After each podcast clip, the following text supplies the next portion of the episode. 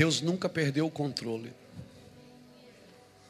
Ele levou o povo para o Egito, mas ele mesmo foi buscar. Ele levou o povo para a Babilônia, mas ele mesmo foi buscar. Deus ainda está no controle. Não pensem que Deus perdeu o controle. Não pensem que algumas coisas da terra podem roubar o controle do céu. Aleluia. Glória a Deus. Santo Deus de Israel. Alguém pode ligar esse, esse ar-condicionado aqui, pelo amor de Deus?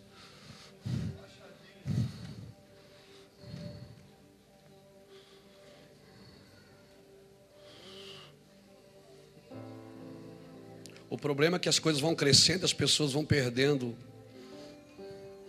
vão perdendo a função, vão perdendo o que elas têm que fazer, vão perdendo as prioridades. Não perca as prioridades por causa do crescimento. Aleluia. Não perca as prioridades por causa do crescimento. O crescimento ele tem que te fazer bem, não te fazer mal. Aleluia.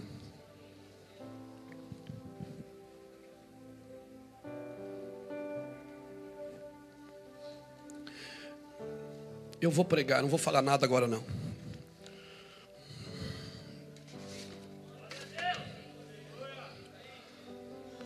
Abra sua Bíblia comigo.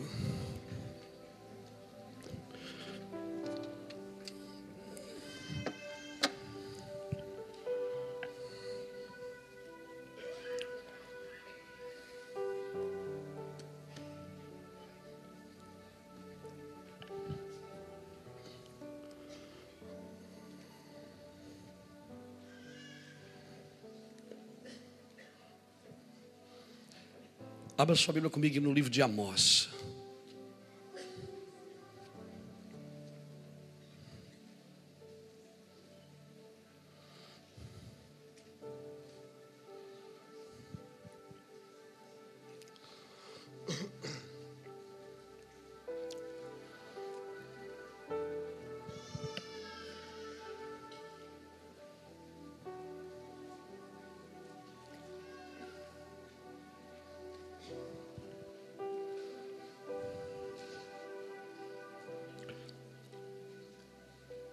Amós capítulo 9.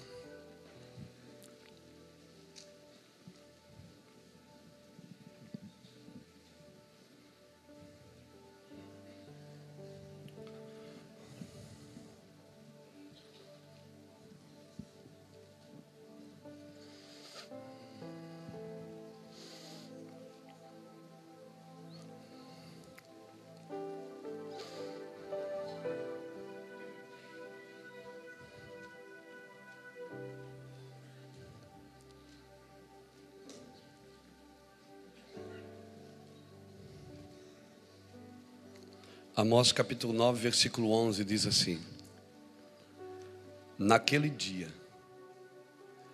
tornarei a levantar a tenda de Davi que está caída, repararei os seus lugares quebrados, restaurarei as suas ruínas.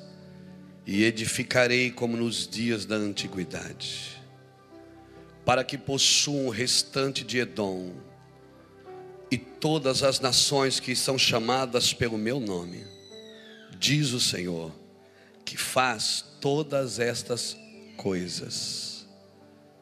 Diz o Senhor que faz todas estas coisas. Vem dias, diz o Senhor, em que o que lavra alcançará o que cega, o que pisa uvas, o que lança semente os montes destilarão vinho novo, e todos os outeiros se derreterão. Trarei de volta do exílio o meu povo, Israel. Reedificarão as cidades assoladas, e nelas habitarão. Plantarão vinhas, e beberão o seu vinho. Farão pomares, e lhe comerão o fruto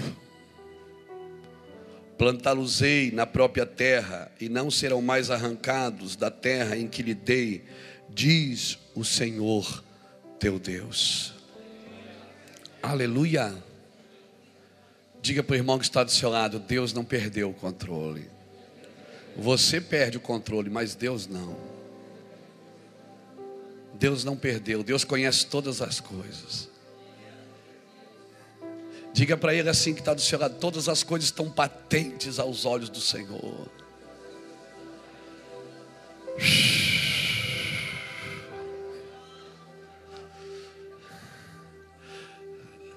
Deus ainda continua na frente. Mas só consegue ver Ele na frente quem não quer, quem não quer andar na frente de Deus. Só consegue entender que Deus está na frente aqueles que não conseguem, que não querem andar na frente de Deus, mas querem que Deus ande na frente. Aleluia. Louvado seja Deus. Deus não perdeu o controle, querido. A ideia de Deus sempre foi que uma nação preparasse a próxima geração. A ideia de Deus nunca foi ter que começar nada novo. Toda vez que Deus precisa começar algo novo, é porque a geração anterior não transferiu o legado, não transferiu a herança, não transferiu.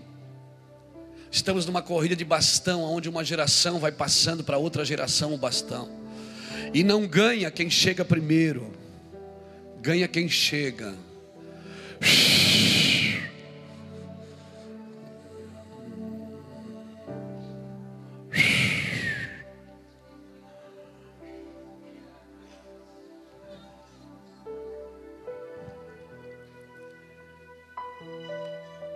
A promessa de Deus sempre foi para os pequenos rebanhos. Ele fala em Lucas 12, 32, ele diz: Não temas, ó pequeno rebanho, porque aprove o Senhor lhe dar o reino. Não importa quantas ovelhas, na realidade você não deveria nem ter ovelhas, você deveria ter filhos.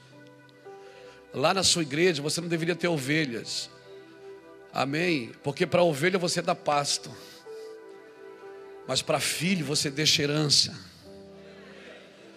Na realidade, você deveria gerar filhos, não gerar ovelhas. Aleluia. A ideia de Deus, quando Deus fala, ó pequeno rebanho, Ele não está se referindo a uma denominação. Não é aquela igreja que tem 20 membros ou 30, não. Ele está se referindo às pessoas que ainda não têm força, que ainda não entenderam algumas coisas. E ele sempre diz: Olha, você que já entendeu um pouco mais, você que é forte, o que, que torna você forte? Você se torna forte por aquilo que você entende, aleluia, por aquilo que você entende. O entendimento é que gera força no seu espírito, gera força no seu espírito. Tudo que você não entende, você não desfruta. Eu queria falar um pouquinho nessa manhã, para que a gente entendesse algumas coisas. Essa manhã eu não queria falar só na sua alma, eu queria falar no seu espírito. Por isso eu preciso de toda a atenção do mundo, não se distraia com nada. Com nada. Porque uma reunião como essa você pode receber no seu espírito o entendimento que vai renovar a sua mente. E um homem com a mente renovada, a Bíblia diz que ele vai transformar a sua geração. Não vai se conformar. O que é se conformar? É tomar a forma da forma. Se conformar é tomar a forma da forma. Se eu pego uma massa de pão e coloco numa forma redonda, o pão vai ficar redondo a massa ela vai tomar a forma da forma. Quando o Senhor diz não se conforme, Ele está dizendo não tome a forma da forma. Não vos conformeis com este século, mas transformai pela renovação do vosso entendimento, para que experimenteis qual seja boa, agradável e perfeita, até a vontade de Deus. Ela tem processo, ela é boa, agradável e perfeita. Tem gente que aceita Jesus, estuda, se torna um pastor, líder de ministério, está 20 anos na igreja, mas até hoje ainda está na boa vontade de Deus. Não, que Deus não te chamou para estar na boa, você tem que largar a boa e pegar a perfeita vontade de Deus. Na boa vontade de Deus, você anda ainda na, na vontade permissiva de Deus. Tem muitas coisas que Deus permite, mas não era aquilo que Ele gostaria que acontecesse.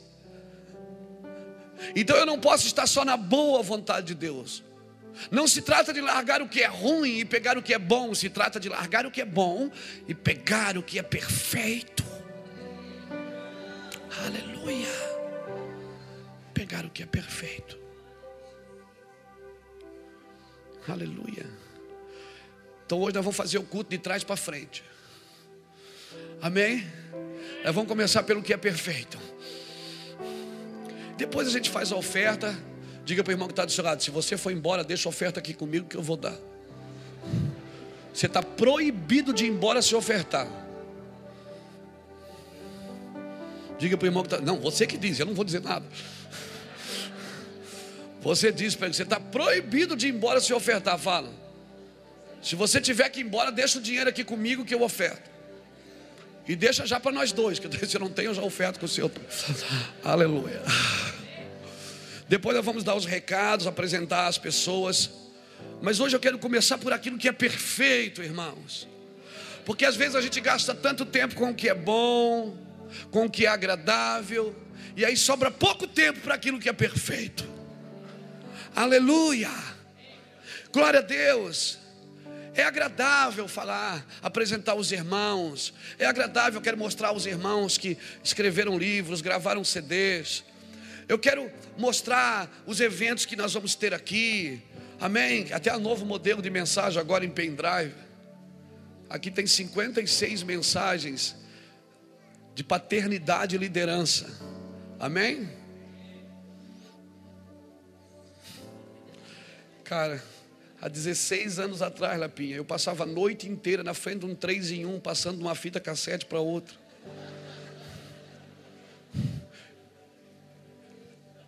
Isso é injusto. Olha ali, o cassete. Eu comprava no camelô 12 fitas que vinha numa caixinha, 10 ou 12, não me lembro. Aí sentava na frente do 3 em 1, a pastora Iraci dizia: Vem dormir, amor. Eu digo: Não, amanhã eu vou pregar em tal lugar. Aí eu botava a fita do meu testemunho ou de uma pregação. Eu tinha quatro mensagens. Eu pregava sobre Pedro, é, sobre José, Davi e Jesus. Jesus tinha que estar no meio, né? E aí, se me chamasse para um culto de cinco dias, eu nunca aceitava convite para cinco dias, porque tinha quatro mensagens.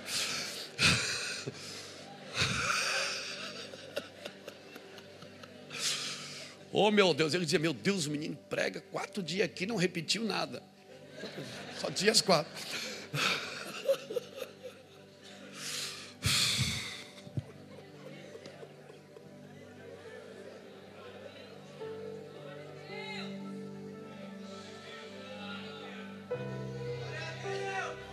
Mas à medida que as coisas vão aumentando, irmãos, Ele nunca vai dar recurso mais do que visão.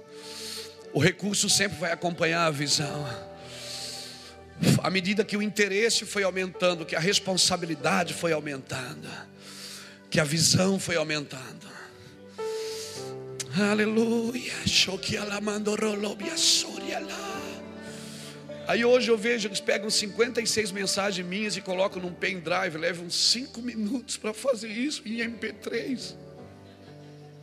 É injusto lá. É injusto. A gente ia com 12 fitas, dava uma na entrada, porque a primícia a gente sempre dava. Não pense que esse aqui vocês vão ganhar. A gente sempre dava a primícia. Aí vendia duas, três. Aí tinha sempre um irmão que dizia assim: ó, Pastor, eu queria comprar, mas não tenho dinheiro agora, depois eu deposito para ti. Não depositava, a maioria não depositava. Mas a gente tinha tanta vontade de ver alguém ouvir a gente, que a gente até. Não, irmão, fica à vontade. Pega aí, irmão. Deus vai te dar vitória. Aleluia. Queridos, se você se responsabilizar por aquilo que Deus colocou nas suas mãos, Ontem eu estava viajando com o pastor Juscelio, a gente voltou de São Paulo de uma conferência, e ele falou uma coisa que eu peguei, eu disse, agora é meu. Tudo no reino de Deus que é altamente valoroso é proporcionalmente perigoso. Tudo no reino de Deus que é altamente valoroso é proporcionalmente perigoso. Tudo. Por isso, quanto maior o nível que você anda, maior é o nível de responsabilidade que você precisa andar, amém? Por que, que Deus permitiu Moisés ferir a rocha no começo, mas não permitiu lá no final? Porque no começo você está na boa vontade de Deus, na boa vontade de Deus. Você até dá umas cabeçadas aqui, dá umas cabeçadas ali, fala umas coisas que depois nem você acredita mais. É ou não é? Quem aqui já falou uma coisa e depois disse, ih, cara, eu acho que estava errado. Quem tem coragem de levantar a mão, irmão? Aí a gente tem sempre uma saída. Desculpa, eu falei sem pensar. Ainda bem que você não pensou, que se tivesse pensado, tinha acabado com tudo.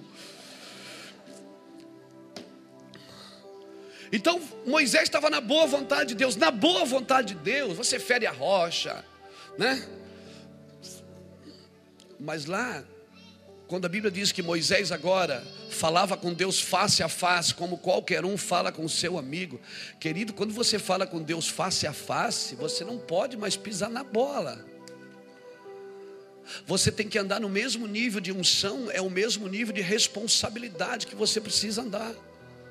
Aleluia. Quando você era menino, você pensava como menino, agia como menino. Agora não. Aleluia. Deus quer levar você para lugares altos. Em lugares altos, os ventos são, são fortes, as responsabilidades são maiores. Aleluia. É como um avião: o avião primeiro anda, depois corre, depois voa. Quando você está na boa vontade de Deus, você está andando. Depois você entra na agradável vontade de Deus, você está correndo, já está na pista. Mas a perfeita vontade de Deus, você está voando. Você já viu algum avião com retrovisor? Hum? Porque depois que levantou o voo, meu filho, ninguém olha mais para trás, não. Acabou sigo para o alvo, deixando as coisas que ficaram para trás e avançando para aquelas que estão diante de mim. Aleluia! Aleluia! Você prossegue para o alvo. É você e Deus agora. Quer um conselho?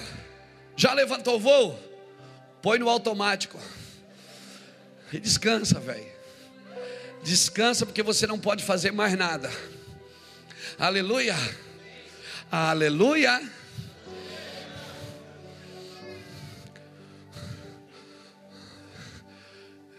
Por isso que avião quando bate só cai uma vez. Só bate uma vez. E acabou. Por isso, cara, pense bem onde você está entrando. Você está entrando em lugares altos. Se você está comprometido com a verdade, com a revelação que Deus plantou em você. Se você tem uma verdade para transformar uma geração, eu vou te falar, não tenha medo, não comprometa, não dilua essa verdade. Não dilua essa verdade, porque o teu Deus está contigo. O teu Deus está contigo nessa verdade. Deus, ele se move no meio da verdade. O que não for verdade tem prazo de validade. Agora a verdade é eterna, querido. Se você não se move na verdade, você vai ter prazo de validade. Agora, se você move na verdade, você vai viver a eternidade. E o que você fez, se você não concluiu, alguém que vem depois vai fazer. E se não concluiu, alguém que vem depois vai fazer. Por isso, hoje você está com uma Bíblia na mão, porque sempre teve homens que comprometeram-se com a verdade. Sempre teve homens que se comprometeram com aquilo que começou lá na eternidade, lá em Deus. Efésios 1:4 começou lá em Deus. Oh meu Deus, tem roda agora?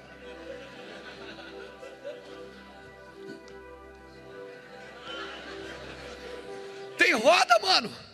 Olha aí. Zequinha.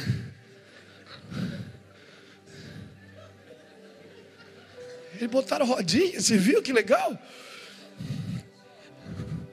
Andar de skate. Ah, vocês estão com medo, né? Eu não tenho medo porque eu já deixei substituto, irmão. Tá aí, ó. Glória a Deus. Queridos, bom demais estar aqui nessa manhã, amém? Bom demais. Muito feliz de poder servi-los na mesa do Senhor. Só quem conhece o coração dos pastores é Deus, sua esposa e seu travesseiro. Você sabe disso. Nós não queremos nada seu, não queremos seu dinheiro, não queremos seu ministério. Nós não queremos que você beije no nosso anel e nos chame de apóstolo. Ainda bem que isso não acontece no Brasil, né? Nós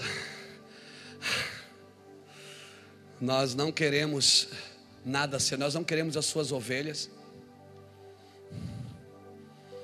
Até porque cuidar do filho dos outros incomoda. Porque você tem que amar e não pode bater, porque não é seu.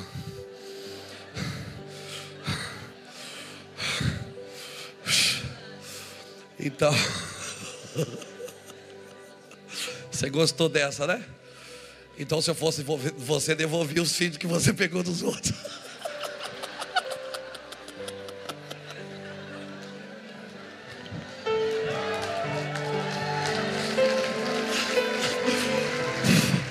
Não dá, né, irmão? Não dá mais, eu sei que não dá. Todos os filhos vão achar seus pais. Às vezes a gente nasce numa casa e vai para outra. Por quê? Porque seu pai não estava ali. Estava ali seu líder, seu pastor, mas não era seu pai. Amém?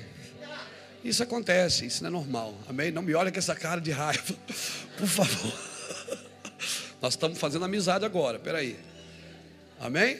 Então, querido, saia da boa vontade de Deus. Não fica lá. Lá você vai ter uma boa igreja. Aqui você vai ter um grande ministério. Aqui você vai ser conhecido na terra. Tudo pode acontecer muito bom, porque essa é a boa vontade de Deus. Então, às vezes, tudo isso acontece e você para aqui. Você diz: Olha, Deus agora está me usando. Agora eu já passei de mil membros. Agora eu já estou na televisão. Agora estou conhecido. Está tudo bem. Só que tem a agradável e a perfeita vontade de Deus. Hum? Aqui na boa vontade de Deus, você está vendo Jesus morrer na cruz, está dizendo aleluia, ele morreu por mim. Glória a Deus. Só que na perfeita vontade de Deus, você está morrendo por alguém. Aqui você não assiste Jesus morrer, aqui você morre junto com Ele, é crucificado com Cristo.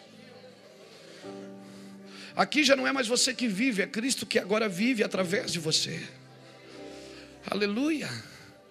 Aqui você é preso na cruz, pregado na cruz, aleluia. Agora eu pergunto para você: alguém consegue se crucificar sozinho? Hã? Consegue? Por isso que você está aqui. Eu vou ser o teu carrasco nessa manhã. Ninguém consegue se pregar sozinho. Todos nós precisamos de um carrasco, amém? E como diz o amigo Roberto Carlos, esse cara sou eu. O nosso trabalho aqui é crucificá-los com Cristo. Não trazer cargas de regras para você. Não trazer cargas denominacionais para você. Ó, oh, aqui é assim, se, se quiser andar conosco é assim. Não. Mas estabelecer princípios que vão mudar a sua vida e a nossa vida. Aleluia. Esse é o nosso trabalho. Quero mandar um beijo lá para o pessoal que está nos assistindo lá nos Estados Unidos. O Rafael nos ligou hoje de manhã, ontem de manhã, e disse: Ó, oh, estamos aqui assistindo. Pessoal aí também de Estocolmo. Paulo de Estocolmo, o Denis da Suécia, o Marciano de Madrid, que Deus abençoe, estão todos ligados com a gente, amém? Que Deus abençoe o pessoal do Nordeste também, Deus abençoe todos que estão ligados conosco, amém? Fique com a sua Bíblia aberta em Amós, capítulo 9, versículo 11. Vamos caminhar um pouquinho aí dentro. Esse café de pastores acontece sempre no primeiro sábado do mês, onde a gente reúne as igrejas que caminham conosco, os filhos na fé, os filhos que estão recebendo paternidade de outras cidades, de outros estados, até mesmo pela internet de outros países, que a gente vai pelo menos uma, duas vezes por ano nesses lugares. É, ou então eles vêm aqui, né? No caso do Nai e da Júlia. E nosso objetivo, querido, não é mandar em ninguém, não é governar ninguém. Não temos uma nova, não temos uma visão estratégica, uma estratégia de crescimento de igreja. Esse não é o nosso objetivo. O nosso objetivo não é esse. Amém. Glória ao nome do Senhor Jesus. Então deixa a sua Bíblia aberta em Amós capítulo 9, versículo 11. Sabe o que eu aprendo aqui? Eu preciso da sua atenção de presente. Eu aprendo aqui o que? Que Deus quer restaurar. Restaurar uma tenda. Irmãos, ao longo da história, se você for analisar, Sempre Deus criou ambientes para estar com o homem. Deus criou o jardim, colocou Adão e Eva lá. Era um lugar que Deus se encontrava com o homem todos os dias no crepúsculo. Deus vinha e conversava com Adão. Depois então, Adão pecou, você conhece a história, eu conheço. Você percebe que Adão não perdeu a Deus, ele perdeu o ambiente. Porque Deus continuou falando com ele. Deus se manifestou para os filhos dele, para Caim, para Abel. Inclusive eles sacrificavam para Deus. Mas ele perdeu aquele ambiente. Diga comigo, ambiente. O ambiente, querido, está da presença de Deus. É diferente da unção de Deus. A unção é uma habilidade que Deus dá para você. Então, quando eu estou na unção, eu me movo de uma forma, mas quando eu estou no ambiente de glória, eu me movo de outra forma. A unção é quando Deus vem e Deus é Deus através de você. Quando Deus é Deus através de você, porque a unção é uma habilidade. Deus dá uma habilidade para você, você põe a mão nas pessoas, você as cura em nome de Jesus, você libera a unção para elas. Então a gente diz: oh, o culto hoje estava ungido. Pastor orou, aconteceu. Pastor profetizou. O pastor revelou. Isso é bom. E por muito tempo eu orei pela unção. Eu não me lembro de quantas vezes eu entrei num quarto e chorava, hora após hora, dizendo: Deus, me dá unção, me dá unção. E aí eu descobri que uns são, outros não são.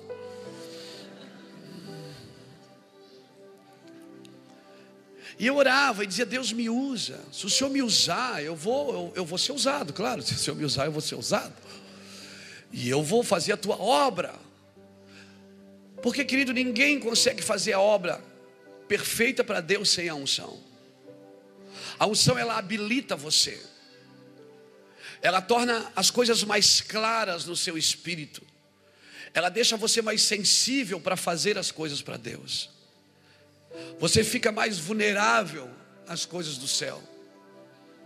A unção é essa habilidade que tem o poder de levar você para o lugar mais alto. E eu orava e dizia: Deus, me dá unção, me dá unção. Eu não me lembro quantas vezes eu orei e dizia: Deus, eu quero ser usado por ti, eu quero ser usado por ti. E Deus dizia assim: ó, Você não precisa orar para eu te usar, você precisa orar para você não me usar, porque eu vou te usar se você estiver comigo, mas você precisa entender. Uma coisa é você me possu é você me possuir, outra coisa é eu possuir você. Uma coisa é você me ter, outra coisa é eu ter você, ter a sua vontade. E aí, Deus começou a esclarecer, inclusive usou pessoas para isso. E me deixaram que me deixaram em parafuso, porque eu orava pela unção. E, e Deus vinha com tanta força e vem até hoje, porque Ele é Deus. Nós somos lenhas secas no altar queimando. E eu tenho descoberto que Deus não me chamou para pregar, Ele me chamou para queimar. Quando eu prego, eu, eu, eu atraio pessoas, mas quando eu queimo, eu atraio libertadores. A sarça ardente, ela não falou primeiro, primeiro ela queimou. E a Bíblia diz que Deus falou pelo meio dela, porque Deus sempre fala pelo meio do fogo, pelo meio daqueles que estão queimando, amém, querido? Deus fala através de muitas formas, mas uma pessoa que não está queimando, ela só tem informações acerca de Deus. Você não pode deitar Deus numa mesa e querer estudá-lo. Você não pode fazer anatomia de Deus. Você tem que conviver com Ele, aleluia. Você tem que conviver com Deus. Você não pode só estudar, senão você só vai ter informações acerca de Deus. Você vai saber tudo sobre Deus, sobre Ele, mas não vai conhecê-lo. E nós corremos o risco de trabalhar para Deus uma vida inteira sem conhecê-lo, sem viver com Ele, sem ter intimidade com Ele. Aleluia! Glória a Deus. Então eu orava, Deus me dá unção, me dá unção. E Deus dizia, para de pedir unção. E aí eu descobri a diferença da unção e da glória. A unção é Deus vindo e sendo Deus através de você. A glória é Deus sendo Deus sem você. A glória é um ambiente. A unção é, ela leva você para cima. A glória não, é o céu que desce. A glória é o céu que desce. Lembra de uma musiquinha que a gente cantava antigamente? Não sei se o céu subiu, se a terra subiu ou se o céu desceu. Não lembra dessa música? É mais ou menos isso. Essa é a diferença da unção e da glória. A unção leva você para cima, mas a glória traz o céu para baixo. E é exatamente o que Deus quer. É exatamente. A oração que Jesus me ensinou qual foi? Venha a nós o teu reino e seja feita a tua vontade, porque se só eu subo, se só o pregador sobe, só eu descubro a vontade de Deus. E depois eu tenho que vir aqui e tentar inculcar na cabeça das pessoas a vontade de Deus. Mas quando a glória vem, acontece o que Jeremias profetizou no capítulo 31: Todos me conhecerão, desde o maior até o menor. Aleluia! Deus sempre criou ambientes para estar com o homem, querido. Sempre foi Deus que criou. Ele criou o jardim, a arca de Noé. Foi Noé que construiu, mas foi Deus que desenhou e deu para ele o modelo. O ambiente que Deus se move é Ele que cria. Aleluia. Depois então ele fez o tabernáculo. Mas é interessante que Irmão, eu estou achando muita distração aqui dentro. Muita distração. Esse não é um ambiente de glória.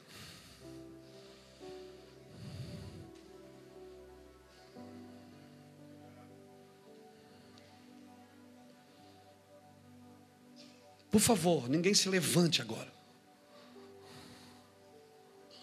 Ninguém converse agora. Se precisar conversar, vá para a rua. Não atrapalhe o ambiente que Deus quer se mover.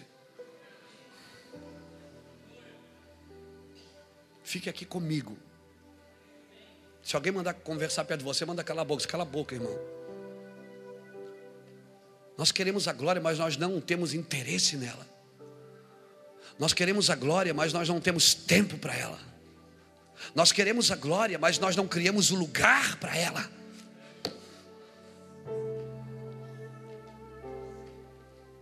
porque assim vive o mundo distraído.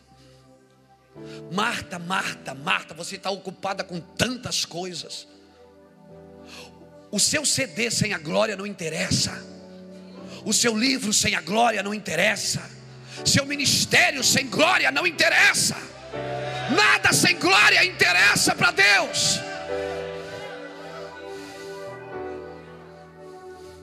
Por isso, o ambiente da glória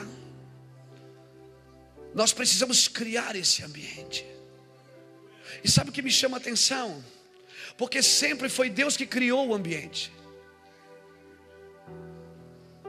Até Deus achar um cara que entendeu, chamado Davi. Você percebe que Deus criou o jardim, a arca, o tabernáculo, o templo. Mas o que Deus quer restaurar não foi ele, não foi o que ele criou para estar com o homem, foi o que um homem criou para estar com ele. Veja, o que Deus quer restaurar é o lugar que Davi fez para estar com ele. O ambiente de Davi construiu para estar com ele. Esse é o lugar que Deus quer, quer restaurar. Deus faz as coisas para estar com você até você entender o que Ele quer. Irmãos, nunca foi a ideia de Deus um homem pregando aqui em cima e todo mundo aí embaixo. Essa não é a ideia original de Deus. Fizemos isso hoje porque estamos no modelo de transição, até que todos reconheçam que Ele é Deus. Nunca foi a ideia de Deus. A ideia original de Deus sempre foi que o sacerdócio fosse de todos os santos. A ideia original, original, eu não estou falando de religião, eu estou falando da ideia original. Porque a religião só leva você até Gênesis. No princípio criou Deus os céus e a terra. Só que a Bíblia começa em Gênesis, mas a vida não começa em Gênesis. Efésios 1:4, a Bíblia diz que ele te elegeu nele antes da fundação do mundo. Para que fôssemos santos e irrepreensíveis diante dele em amor. Deus te formou do pó da terra, mas não te criou ali. Ele já tinha te criado nele. Por isso a sua origem não é a terra, por isso que você vai ter que voltar à sua origem. Aleluia. Por isso que as pessoas servem o diabo aqui, ó, mas nunca servirão no espírito. O inferno, quem está no inferno nunca vai adorar o diabo, porque é o espírito só que vai. As pessoas servem Satanás porque não conhecem a Deus no seu espírito. O espírito é um recôndito particular de Deus. Foi Deus que soprou ali. O inferno não é ruim porque tem demônio, porque demônio tem aqui também. O inferno é ruim porque Deus nunca vai estar lá. E sabe que você tem uma coisa que é de Deus e você não vai poder adorá-la? Eu me lembro quando eu vendia drogas, ficava numa esquina com drogas na mão vendendo e cantando o hino da igreja. Com a cabeça doida, tinha fumado pedra, cheirado cocaína, mas aqui dentro, no espírito, eu cantava, porque ele vive, posso crer no amanhã. E os caras diziam, cara, mas isso não é música de crente? Eu digo, é, eu sou crente. Se você é crente, está amarrado, está amarrado, não, isso é que eu estou falando. Eles não sabem essa linguagem. Tá, Deus me livre, cruz credo. Tem uns que faziam o sinal da cruz. Cara, para, não falar isso, é pecado. Eu dizia para eles uma coisa que eu não entendia, mas hoje eu entendo. Eu dizia: o diabo pode ter a minha mente, mas nunca terá meu espírito. Porque aqui dentro eu sei que ele vive. E um dia eu vou mudar de vida. Uma pessoa, quando cai endemoniada, ela perde os sentidos. Ela levanta, ai, o que houve? O que aconteceu? Ela não sabe mesmo.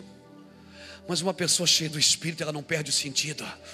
Ela renova a sua mente. Ela renova a sua mente. Por isso a adoração não pode começar aqui, ela tem que começar aqui. A adoração não começa na alma. Ah, hoje eu não estou com vontade de adorar. Eu não adoro porque eu tenho vontade, eu adoro porque eu tenho fome. Eu tenho sede de estar com Deus, então eu adoro. Davi entendeu isso. Quando todos matavam boi, Davi dizia: Seja o levantar das minhas mãos como sacrifício da tarde. Suba as minhas orações como incenso suave.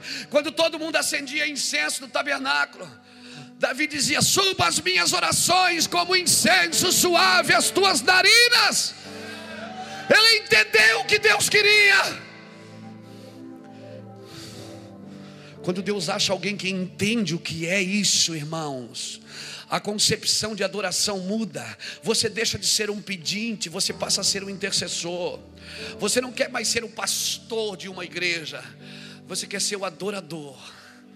você não quer ser só mais um líder ali, você não quer nada para você. Quem diz é meu é as crianças, não é os adultos. Quem diz é meu, é meu, é tudo meu, é, é as crianças, não é os adultos. Sabe o que as crianças dizem? É meu. E ela diz o que é meu até o que não é dela. Ela entra numa loja, pega, é meu, é meu. Gálatas 4 diz que se o herdeiro for menino, de nada ele difere do escravo, ainda que ele seja senhor de tudo. Então eu não posso ser um herdeiro menino. Eu tenho que saber o que meu Deus deixou para mim. Senão eu vou passar a vida inteira. Sabe o que vai acontecer se eu não entender? Sabe o que vai acontecer? Se eu não entender, eu vou passar a vida inteira dentro da igreja fazendo campanhas para ganhar coisas de Deus. Porque eu não entendi que eu sou herdeiro. Eu não entendi que Deus deixou um legado para mim. E por que, que eu não entendi? A religião me leva até Gênesis. No princípio criou Deus, mas o reino não. A religião diz que você tem que pedir. Ah, mas a Bíblia diz que você tem que pedir, pedir e dar-se-vos. Irmãos, deixa esses versículos para aqueles que ainda estão ferindo a rocha. Você, pastorzão, você não fere mais a rocha, cara. Você já cresceu, você já saiu da boa vontade de Deus, você entrou na perfeita vontade de Deus. Aleluia.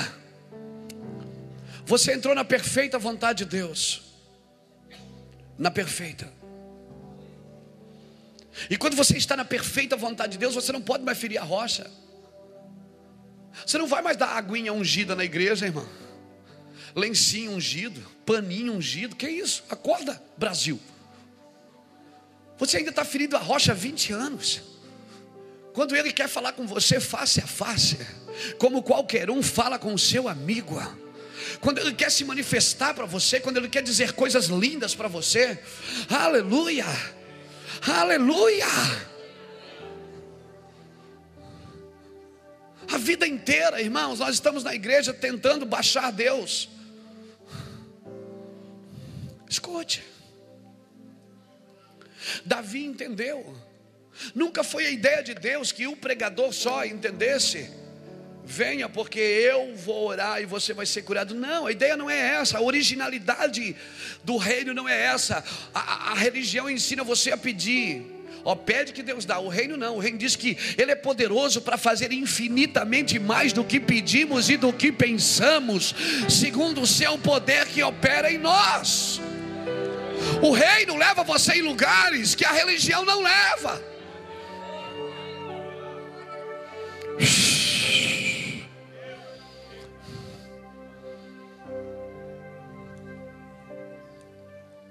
Entenda isso, querido. A minha luta hoje é fazer com que as pessoas entendam e desfrutem do reino. Por isso a minha vida é pregar o reino de Deus, manifestar o corpo de Cristo, estabelecer o governo do Espírito e exercer paternidade nesta geração e na próxima.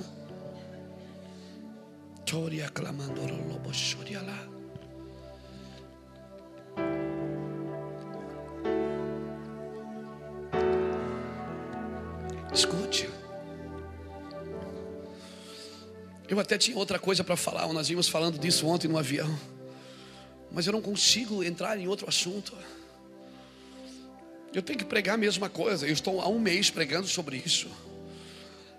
Até que ative algumas pessoas e elas entendam o que Deus quer fazer.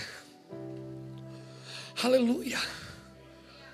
Eu não tenho que pregar uma mensagem nova porque você precisa de um CD novo. Não. Nós temos que falar a mesma coisa. O nosso Jesus pregou uma mensagem só: arrependei-vos, porque está próximo o reino. Ele não pregou cristianismo, ele pregou reino de Deus. O cristianismo, o objetivo é levar você ao reino de Deus, aleluia. Glória seja dada ao Cordeiro. Quantos aqui tem uma palavra de promessa? Quantos aqui já ouviram, irmão? Você, você já ouviu? Deus vai fazer isso, Deus vai fazer aquilo, Deus vai fazer. Quem já ouviu? Eu já ouvi, eu ouço todo dia. Quem aqui, irmãos, tem chorado e orado diante do altar do Senhor? Levante a mão. Você tem chorado, se quebrantado, dizendo: Deus, muda isso, muda aquilo. Tem ou não tem? Existe uma mulher na Bíblia chamada Ana. Essa mulher chorou tanto, desesperou tanto na frente de um altar, irmãos, ao ponto do sacerdote a tê-la como embriagada. O sacerdote olhou para Ana e disse: Mulher, você está embriagada, não, não te detenha o vinho, não te dê o vinho. Ela disse: A tua serva não está embriagada. Eu só queria um filho. Meu Deus, eu só queria um filho. E tem uma coisa, eu não queria um filho para mim, eu queria para dar para o Senhor.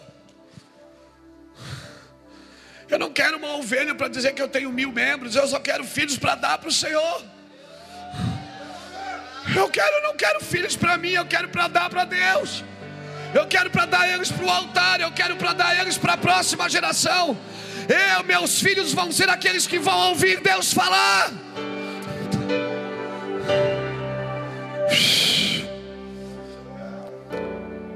A diferença de Ana e Raquel é que Ana queria um filho para competir com a irmã Lia. Em Gênesis 30, Ana disse: Dá-me um filho, Jacó, senão eu morro, porque eu não aguento mais ver a minha irmã tendo filhos e eu não. Raquel representa aquela igreja que quer crescer, custe o que custar. Ela quer filho, porque ela não suporta ver os outros crescer e ela não. Tem gente, irmão, que suporta ver você comer pão torrado, mas não suporta ver você comer picanha. Então, quando você comia pão torrado, as pessoas diziam: Olha, é um homem de Deus. Agora você está comendo picanha? Não, já desviou. Não, você pode comer picanha e não desviar. Aleluia! Porque essa é a vontade de Deus que você tenha para dar para muitos, que a sua mesa seja grande e todos possam comer na sua mesa. Mas tem gente que não suporta. Então quando você come pão torrado, suporta, porque pão torrado, não, pão torrado tudo bem. Mas picanha não. Por que, que ele come picanha e eu não? E aí tem igrejas que são como Raquel, elas querem crescer. Então elas vão para Jacó e dizem: oh, faz, me dá filho, senão eu morro. Eu morro porque eu não aguento mais ver minha irmã tendo filhos. Deita aqui com a minha serva. E foi exatamente assim que Raquel morreu. Dando filhos. Porque uma igreja que quer filhos só para competir com as outras, ela vai morrer gerando. E o pior, ainda vai querer amaldiçoar os filhos. Benoni, o pai pulou e disse: Benoni não, é Benjamin.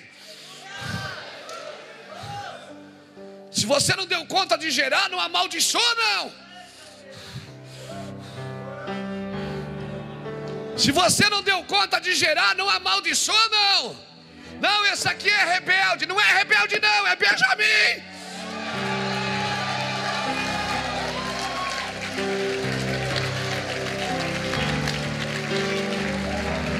Essa aqui é, é, aqui é um mal acabado. Não é mal acabado, não, é Benjamin, cara. É. Mas olha o bando de Davi. Olha para o bando de Davi. Eu vou, eu vou contar o meu bando aqui. Rebelde, rebelíssimo, rebe, rebelde, rebelde. Você ainda não ganhou esse título, mas vai chegar lá. Sabe o que as pessoas estão falando de mim aí no Brasil? Tudo quanto é rebelde bate lá no Luiz Hermínio. Deixa eu contar uma coisa para você: nem sempre o rebelde é o que sai, às vezes é o que fica.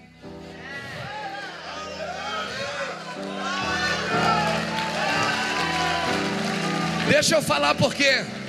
Deixa eu falar por quê. Davi teve que sair de Saul.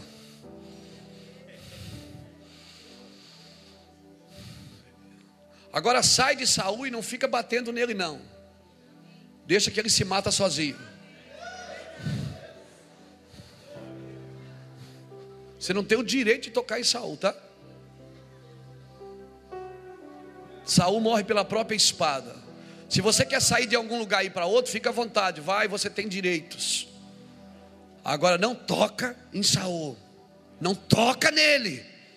Você não tem direito. Sabe o que você tem que fazer?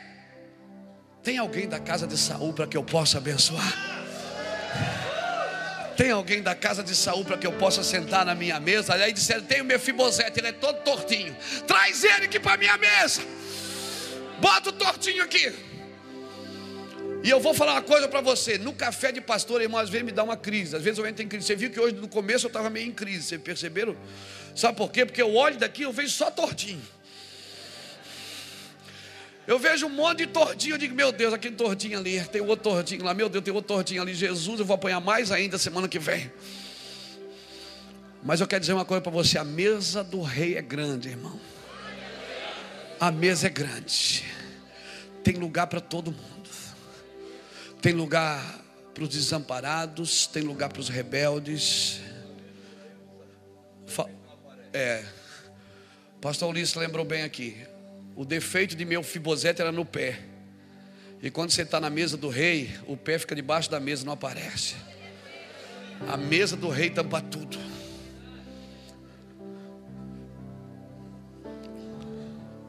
O que é que torna você diferente? Por que, que você se acha diferente? Davi entendeu uma coisa que ninguém entendeu. No Velho Testamento, ninguém entendeu o que Davi entendeu. No Salmo 144, verso 1, Davi diz assim: Bendito seja o nosso Senhor e Deus, que adestra as minhas mãos para a peleja e os meus dedos para a guerra. Davi, ele guerreava com uma espada, mas ele, ele não vencia as guerras ali. Ele disse: Deus adestra minhas mãos para a peleja, mas adestra também os meus dedos para a guerra. Onde é que Davi vencia a guerra?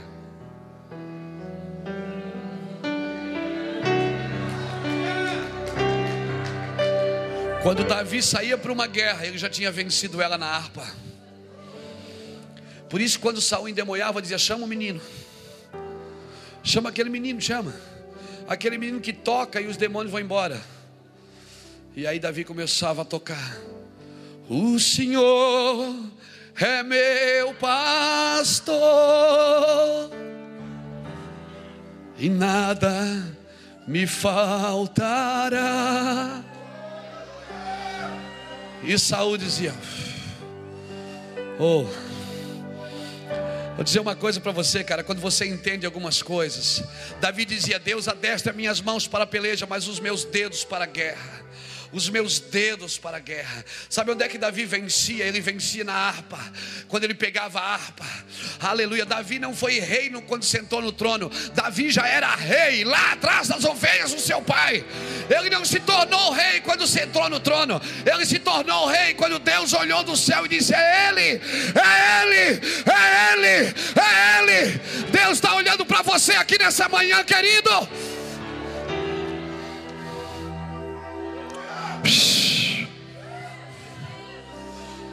Deus precisa te achar. Não, alguém levante a mão e me ajude a adorá-lo. Me ajude a adorá-lo. Me ajude, me ajude. Se renda ao Jesus Cristo. Se renda. Se renda ao Rei dos Reis. Que Ele a mandará lá, baixoria, lá mandará lá, lá, lá, lá, lá, lá, lá, lá, lá, lá. Uou!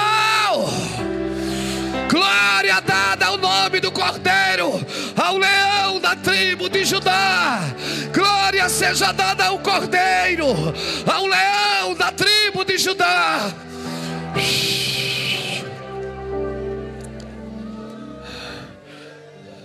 Sabe que por que, que Deus quer restaurar a nossa adoração? A nossa adoração virou muito artística, irmãos. Ela perdeu o profético. Ela perdeu o profético.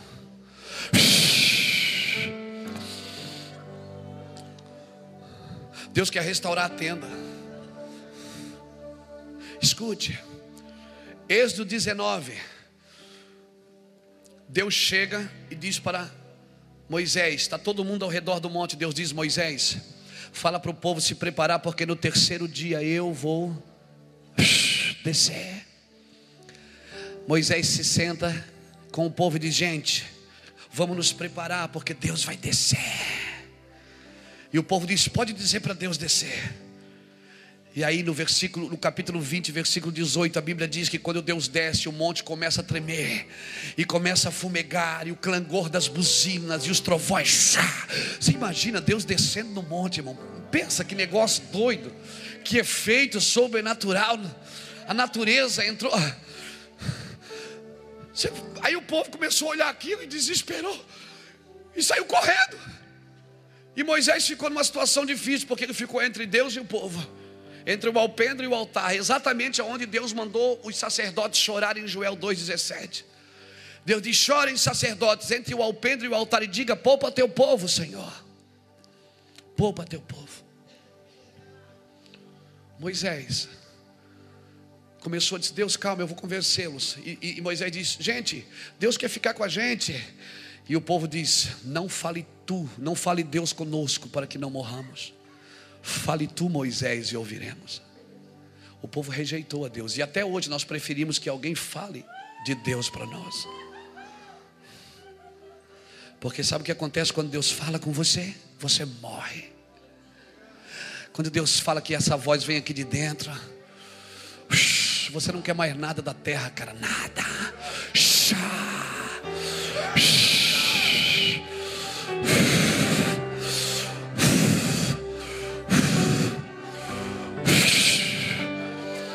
Choque ela mandou rololobia sória lá. Sinta ele falar com você nessa manhã. Shhh.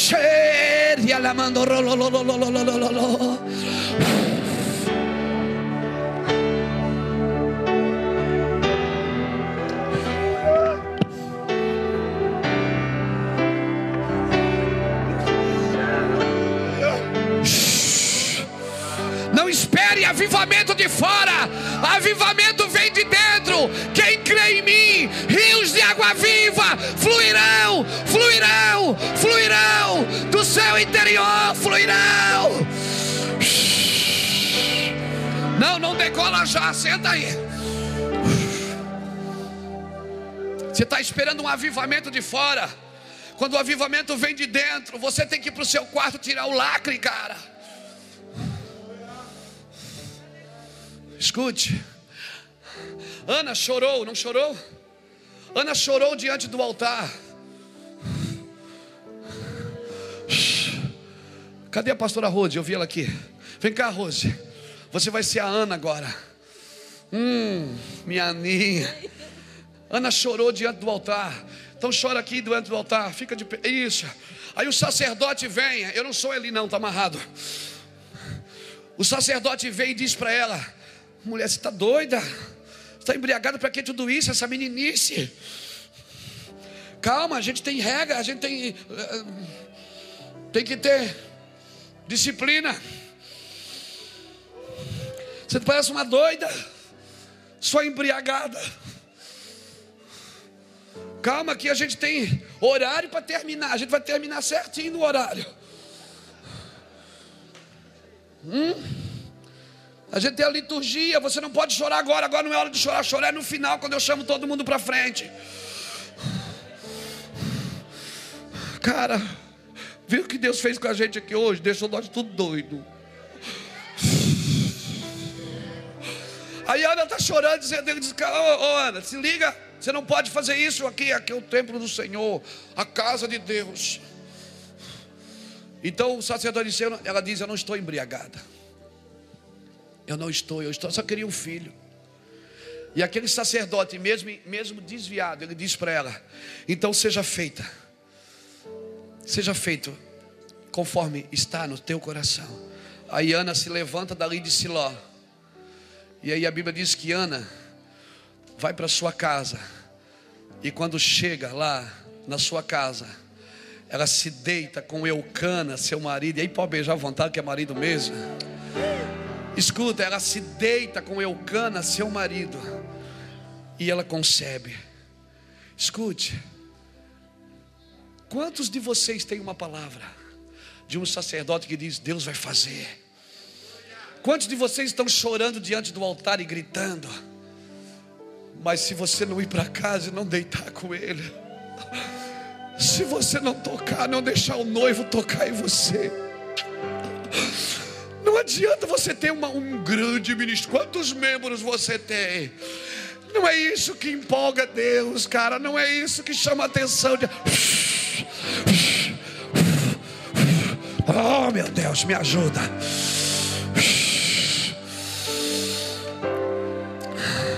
Você pode ter teologia, você pode ter seminário, você pode ter um, ser um arauto. Você pode ter uma voz linda, ter um ministério lindo, cheio de gente, mas se você não, não ir para casa, não deitar com ele numa intimidade, você não vai gerar o que, recebe, o que recebeu de promessa. Você só vai ter promessa, por isso não ande por promessa, ande por intimidade. Você tem promessa? Tem, então agora vai para casa e se deita com ele.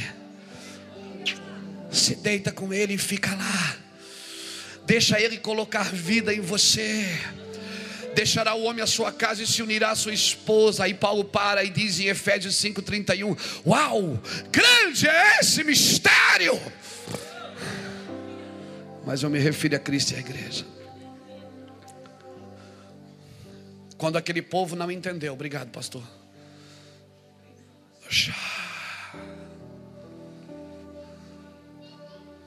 Quando aquele povo não entendeu, quando aquele povo não entendeu o que ele queria,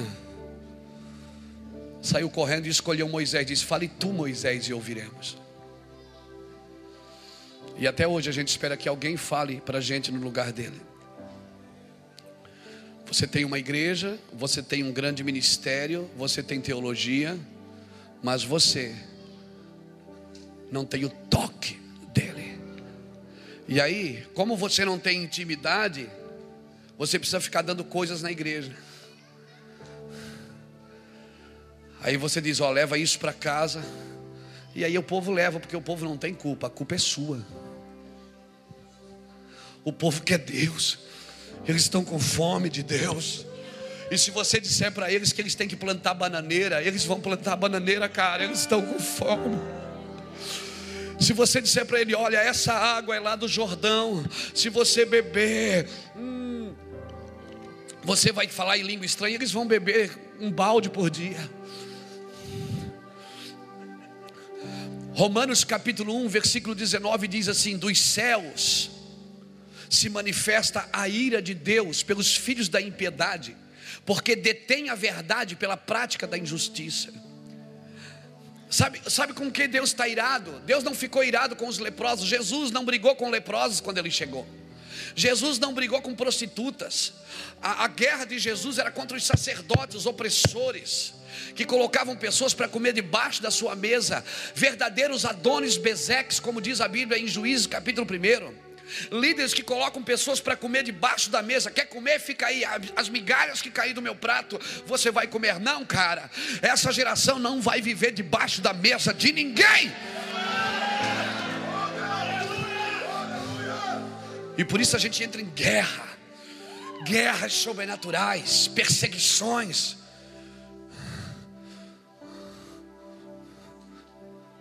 E o que nós fazemos? Nada, ficamos em silêncio. Porque se ele vive, como eu creio que vive, eu posso crer numa manhã. Fique em silêncio. Senta-te à minha direita até que eu ponha os inimigos por estrado dos teus pés. Não faça nada. Não se defenda. Não se justifique. Aleluia.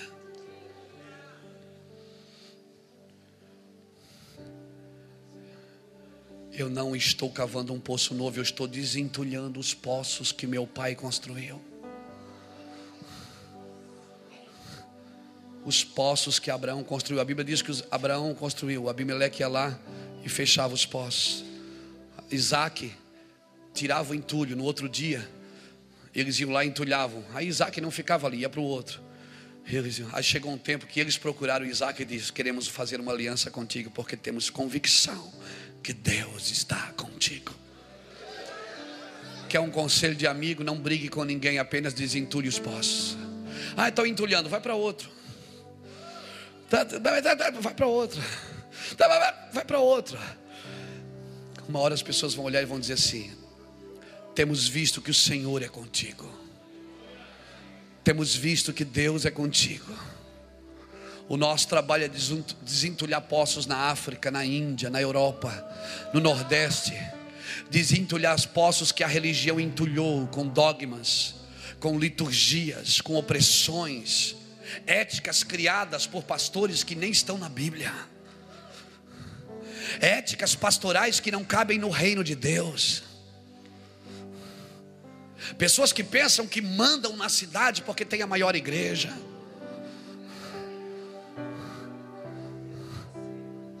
Quem manda nisso tudo aqui é o meu Jesus, cara.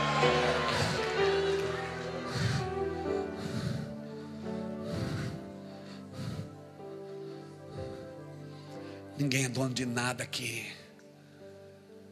Quando você morrer, se você levar sorte, vão ainda colocar uma meia nos seus pés. A única coisa que você vai levar dessa terra é o legado que você deixou para os seus filhos, as pessoas que você ativou e destravou. Hum. Por isso nós estamos abrindo o céu sobre essa geração. Estamos como Estevão, levando pedradas para que meninos como Tiago, como Mateus, como Ageu, como Rafael, como Daniel, nossa, nosso púlpito é cheio de meninos. 15 anos. Quantos anos você tem, Daniel? 16.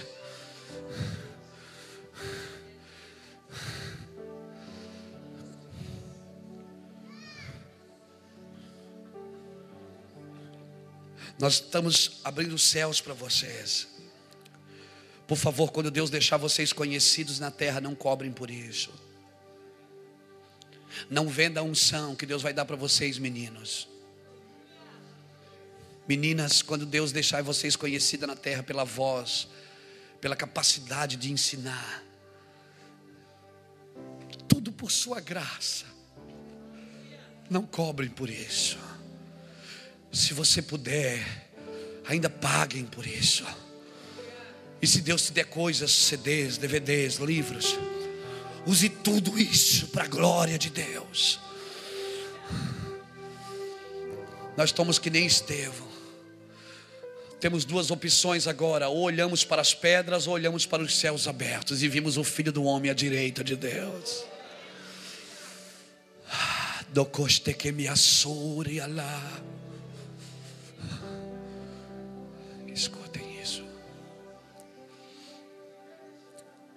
Essa semana, irmãos, pessoas conhecidas nesse Brasil, pessoas que eu não sou dignas não sou digno de atar a sandália dos seus pés. Pessoas famosas, conhecidíssimas, que tem que andar às vezes de avião particular, porque não consegue pegar um voo junto com os outros por causa do glamour que tem recebido. Me ligaram e disseram: faz um mês que estamos ouvindo suas mensagens. E nós estamos aqui tentando decidir de não cobrar mais para ir nas igrejas. Então, cara, eu sei aonde nós temos ido. Eu sei aonde nós estamos indo.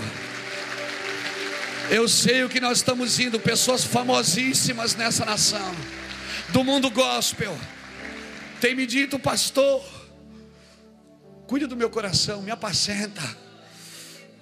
Eu digo, meu Deus, eu não consigo apacentar meus filhos. Às vezes eu não consigo estar com os pastores da equipe. Como que eu vou cuidar deles? Por isso, irmãos, a gente entra num ambientes como esse. Entramos em guerras travadas. Não me deixe aqui sozinho no altar, por favor, intercessores. Se você acredita no que eu acredito, não me deixe aqui sozinho, adoradores. Se você acredita no que eu acredito, não me deixe sozinho na internet, não me deixe sozinho no púlpito. Não me deixe sozinho, não, não, por favor, eu não gosto de me sentir só. Não me deixe só. Interceda, chore. Chore por essa geração. Eu sei que não sou só eu que, que estamos sendo levantados por Deus. Eu sei que tem muitos sentados aí, escondidos, que estão sendo levantados, inclusive na política inclusive na medicina, inclusive na cultura, inclusive no comércio, na indústria. Deus preparou homens para todos os lugares. Não pensem que Deus é que nem você que acha que as pessoas devem ficar só na igreja, que não pode nem visitar outra igreja. Não, eu não te abençoo para ir em outro lugar. Quem você pensa que é? Você não é maior do que o sangue de Jesus.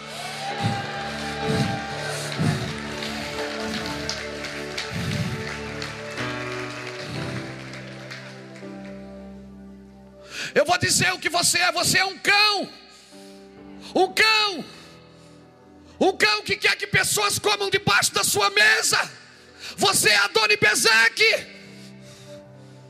Que quer castrar as pessoas, não circuncidar.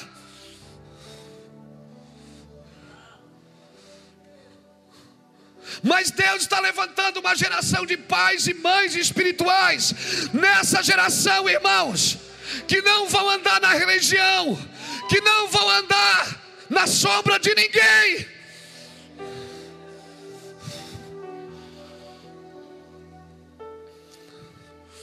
Desculpe, esse é o meu lado profético.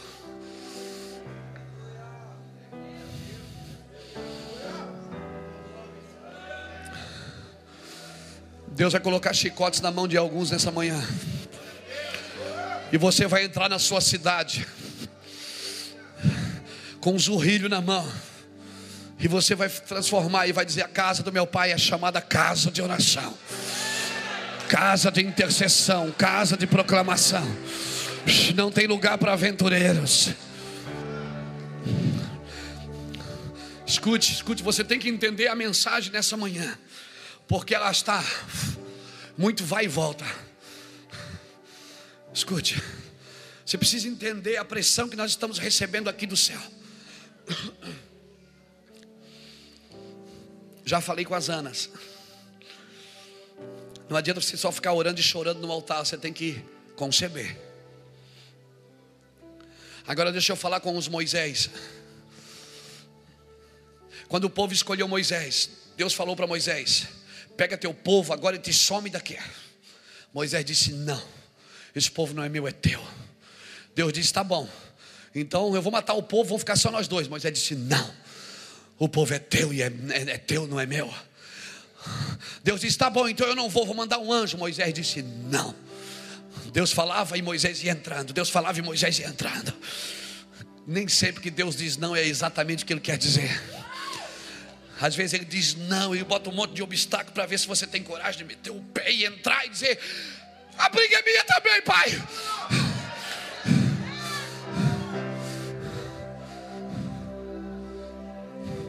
Eu penso como o senhor pensa.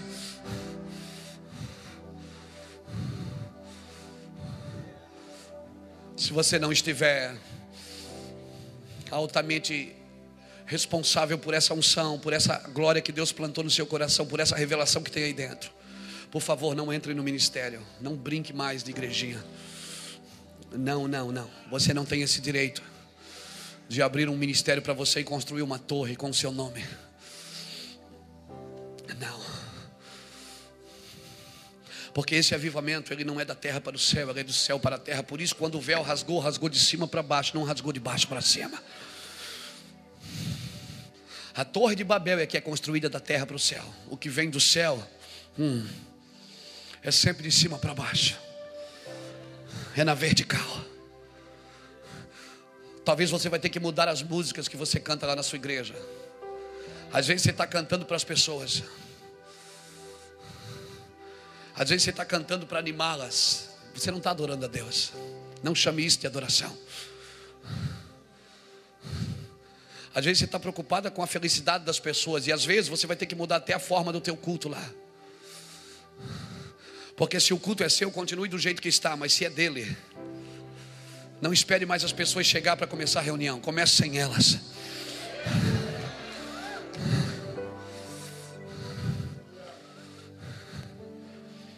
Ou você adora a Deus, ou você vai persuadir a Deus para trabalhar na necessidade das pessoas. Moisés, quando Deus escolheu Moisés, A ideia de Deus não era ficar só com Moisés, era dizer: Moisés, traga o povo aqui para que me sirva. Moisés trouxe. Ficou todo mundo ao redor do Sinai.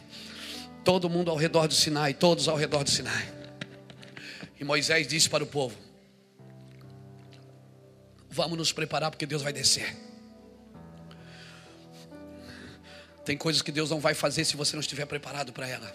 A unção, ela pode te fazer bem, como pode te fazer mal. A presença de Deus sem caráter vai te destruir. Quando o povo, quando Deus desceu, o povo saiu correndo e disse: Não queremos Deus. Fala tu, Moisés, e ouviremos. Nós queremos aquele cantor. Nós queremos aquele pregador. Traz ele para encher a igreja. Nós não queremos Deus. Traz ele, porque quando ele vem, ele enche a igreja. Traz ele, pague ele. Pague o ingresso se você não quer pagar o preço. Agora, se você quer pagar o preço, por favor, chega de pagar o ingresso. Como é que a gente vai fazer para atrair as pessoas, meu Deus? Hum, traga aquele irmão, ele atrai. Às vezes ele atrai só para ele. E às vezes a culpa nem é dele, irmãos. Ele é só mais uma vítima do sistema. Ele é só mais uma vítima de alguém que disse que ele é tão bom quanto a Deus. Às vezes ele é vítima só de uma empresa que quer vender CDs. A som livre toca e você adora. O Brasil precisa entender o que é adoração, cara. O Brasil não sabe adorar. Faz o seguinte: a som livre toca e você adora.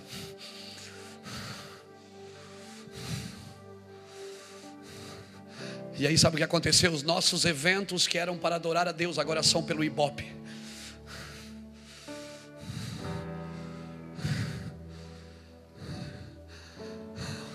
Alguém me dá amém, por favor. Agora um homem entendeu. Moisés conseguiu provar para Deus e dizer: Deus, esse povo é teu, vem para o meio. Deus não queria mais. Aí Moisés se viu na necessidade de fazer uma tenda para estar com Deus, porque Deus não queria ir mais lá para o meio. A Bíblia diz que Moisés fez uma tenda fora do arraial. Êxodo 33, versículo 12, 10, está na Bíblia. O povo estava lá no arraial. E a Bíblia diz que quando Moisés entrava na tenda, o povo estava lá no arraial. O povo ficava olhando assim. Ó. E quando Moisés entrava na tenda, eles ficavam tudo de joelho na porta da tenda deles.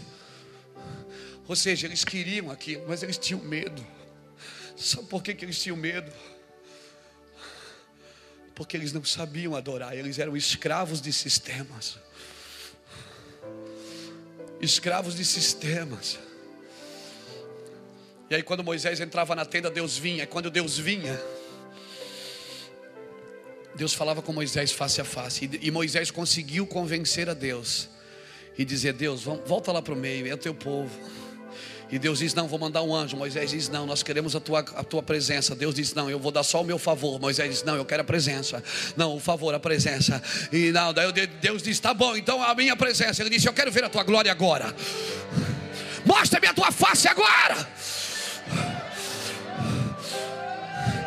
Você viu como começou a conversa? Deus dizendo para Moisés: Pega teu povo e some.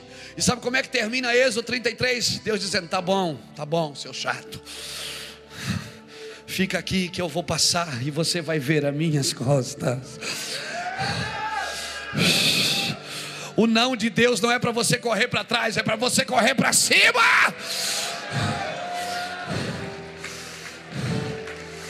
Vai para cima, corre para o abraço.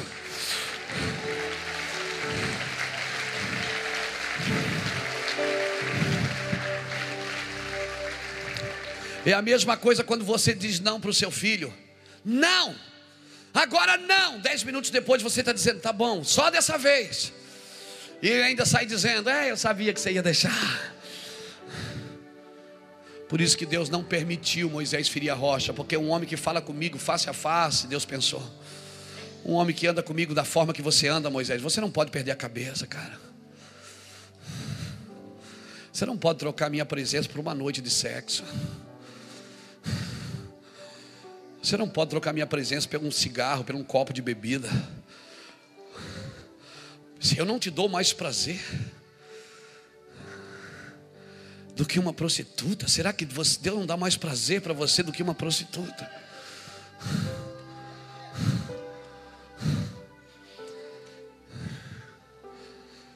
Meu Deus.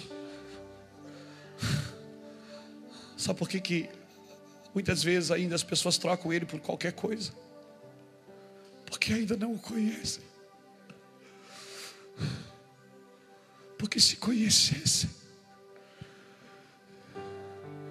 você não queria mais nem tua igreja, teu ministério.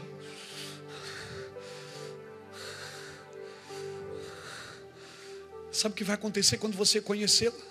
Você vai querer passar mais tempo com ele do que com as pessoas. E aí você vai descobrir uma coisa: que quanto menos tempo você passa com as pessoas, mais você consegue servi-las. Porque você não vai trabalhar pelas necessidades delas, você vai trabalhar pelo propósito delas. Eu não trabalho para dar cesta básica para as pessoas.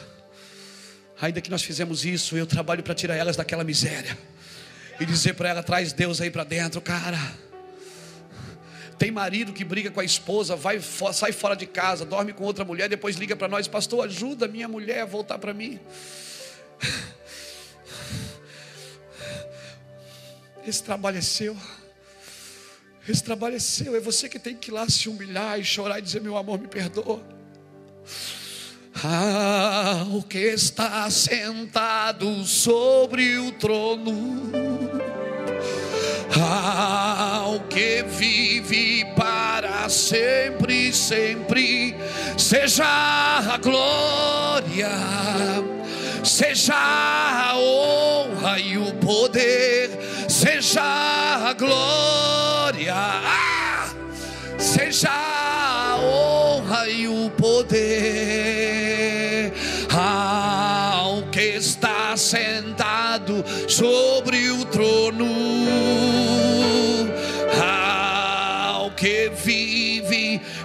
sempre, sempre, seja a glória, Seja a honra e o poder, seja a glória, seja Chique me assoria lá, mandou rolou me assoria lá.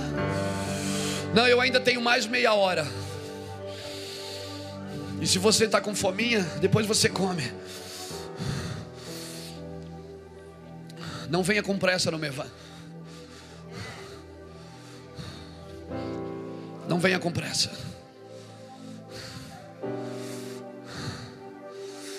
Eu ainda vou pregar mais meia hora. Tem muitas verdades para liberar sobre o seu espírito. Deus falou para mim uma coisa: eu não tenho uma agenda para você, eu tenho uma missão. Se você largar a tua agenda, eu te dou uma missão poderosa. Escute, Moisés conseguiu convencer a Deus, dizer: Deus, volta para a gente. Mas o povo não me quer, mas volta lá para a gente. Deus disse: Tá bom, Moisés, volta.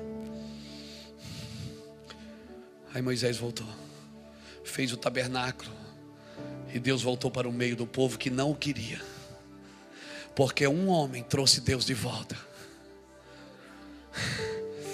Um homem disse: Deus, volta para eles. Não, mas eles não me querem. Esse povo é duro a servir, vou matar eles. Se eu andar aí no meu, vou matar eles. Se eu andar aí no meu, vou acabar com a raça deles. Eu, eu não aguento ficar no meio do pecado, eu não aguento. E, e, e aquele homem dizia: Deus, volta para a gente, fica lá no meio com a gente. E por causa disso, aquele povo entrou, mas ele não.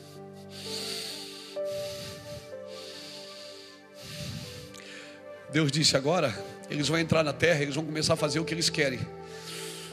Eu vou tirar você daqui também, você não vai ficar com eles. Se eles quiserem intercessor, eles que se levantem. Agora é cada um por si. E a Bíblia diz que teve uma época que o povo fazia o que queria porque não havia rei entre eles. Porque sempre eles quiseram alguém para interceder, para chorar por eles. Sempre quiseram alguém para estar chorando, intercedendo. Não. Diga para o irmão que está do seu lado, agora é com você, cara. Se você quiser, é você e Deus.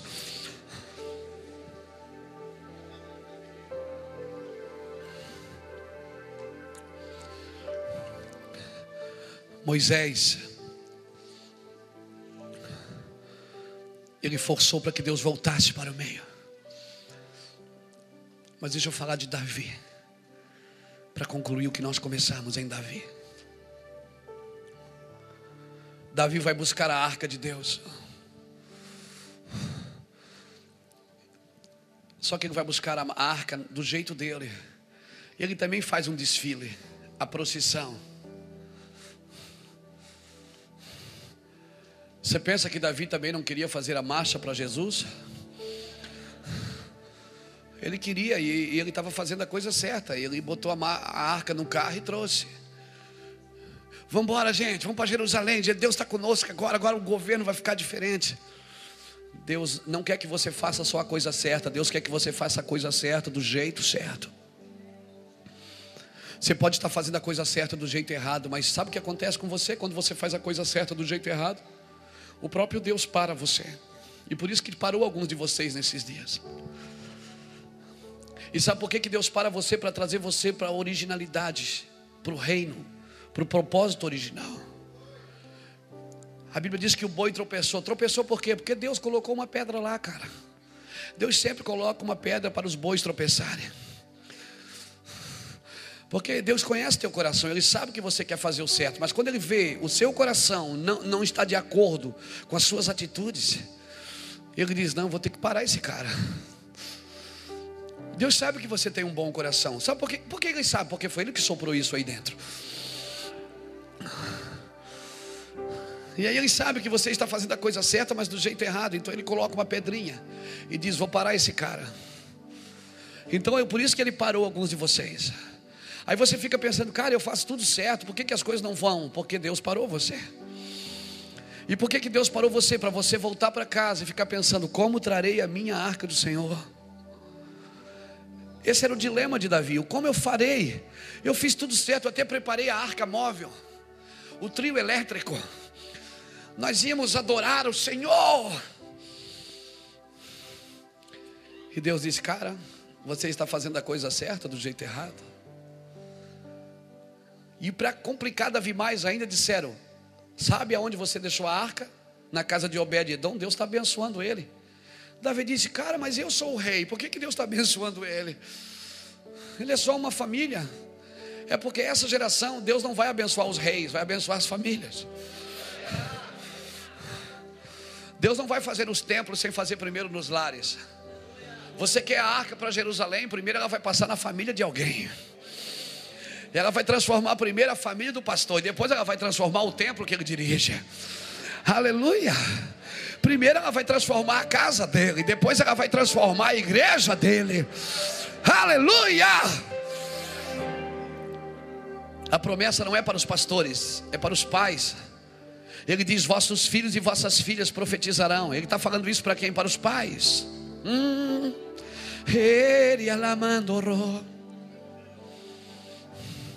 O problema é que nós ficamos na boa vontade de Deus, nós achamos que trazer a arca do nosso jeito é a boa vontade de Deus.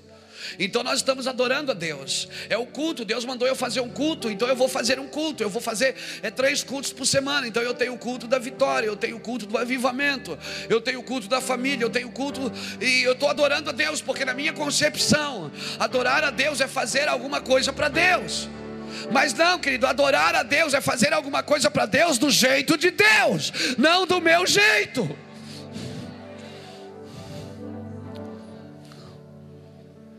E aí Davi agora pensa, então os sacerdotes, os, os anciões dizem, Davi, Deus está abençoando ele. E Davi, se você quer trazer a arca, você tem que trazê-la no ombro. E só quem pode trazer são os levitas. Só levitas podem trazer a arca.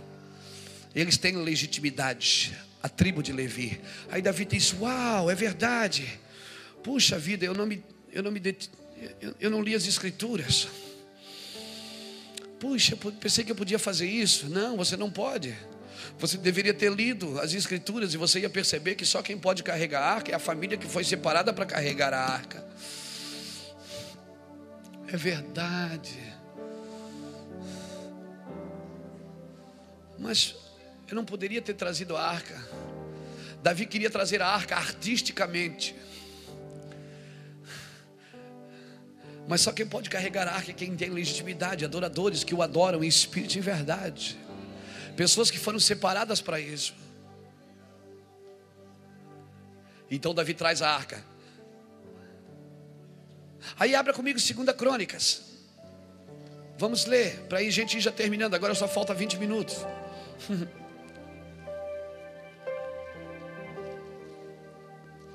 Segunda Crônicas, capítulo 1.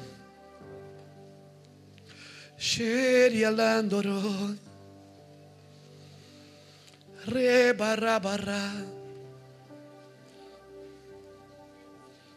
Segunda Crônicas, capítulo 1, versículo 3 diz assim: ó, Foi Salomão em toda a congregação com ele ao alto que estava em Gibeon, pois ali estava a tenda da congregação de Deus que Moisés, servo do Senhor, tinha feito no deserto. Ora, Davi tinha feito subir a arca de Deus de Kiriat Jearim, no lugar que lhe havia preparado, porque ele tinha armado uma tenda em Jerusalém. Você entendeu? Você entendeu? Quando Davi chega com a arca, me dá a arca aqui. Quando Davi chega com a arca em Jerusalém, eles vêm matando boi no caminho, você lembra? Seis, a cada seis passos os bois eram mortos. Aí agora Davi chega com a arca em Jerusalém. Ainda existia o tabernáculo. O tabernáculo estava lá em Gibeon. Que significa cidade dos montes. Aí Davi chega com a arca e fica pensando: cara, eu não posso botar vinho novo em odre velho. Aí Davi chama algumas pessoas e diz assim: gente, vamos fazer uma tenda aqui. Davi fez uma tenda separada do tabernáculo. Lá no tabernáculo, quem cuidava do tabernáculo eram os filhos de Zadok. Aqui Davi separa três famílias. Aí Davi coloca a arca em Jerusalém, faz uma tenda, três varal, seis varal para lá e para cá, põe uma lona por cima, bota o véu. Não, não, não põe véu não. Tá, mas onde é que a gente vai sacrificar? Não, não vai ter sacrifício. Tá, mas ah, o incenso. Ele disse: Não, que incenso? Não, ele separou três famílias: a família de Amã. Ele separou a família de Amã de Emã, perdão, que significa pilar. Ele separou a família de Gedutum, que sinaliza proclamadores, e separou a família de Asaf, que vem de adoração. Ele separou três famílias: Asaf, Gedutum e Emã. E ele deu um recado para eles em 1 Crônicas 16, não precisa ler, eu vou ler, eu não vou ler também. Em 1 Crônicas 16, de 4 a 8, essa era a expressão da tenda. Ele disse para as três famílias assim: a partir de hoje vocês vão adorar ao redor da arca. E por 40 anos, você andava em Jerusalém você ouvia aquelas três famílias trocando de turno em turno a cada três horas, lá no tabernáculo, enquanto eles matavam boi Aqui Davi separou três famílias para adorar a Deus. E Deus diz: Eu quero isso, cara. Eu não vou restaurar aquilo, eu vou restaurar isso. Quando tem gente dizendo: Pega esse envelope, bota cinco mil reais, faça um sacrifício. Cabeção. E tem gente voltando ao vinho velho. Quando a ideia é outra. Eu vou dizer, se você adorar a Deus e conhecer, você não vai dar cinco mil reais. Você vai dar tudo, a tua vida, teus filhos, teus netos. Você vai dar tua casa, teu carro é de Deus, tua família é de Deus, a casa de praia. Sabe o que vai acontecer? Aquela casa de praia você vai vender e vai investir na Índia, na África. Sabe o que vai acontecer? Aquela montoeira de carro que você tem, você vai se desfazer dele, vai ficar só com um. Vai dar para um missionário que está lá na Bahia. Vai dar para outro missionário que está lá na África andando de ziquinha, de bicicleta. Porque quando você adora a Deus, você descobre quem Ele é, e depois você descobre quem você é. Ele separou três famílias e ele disse: Sabe o que para elas?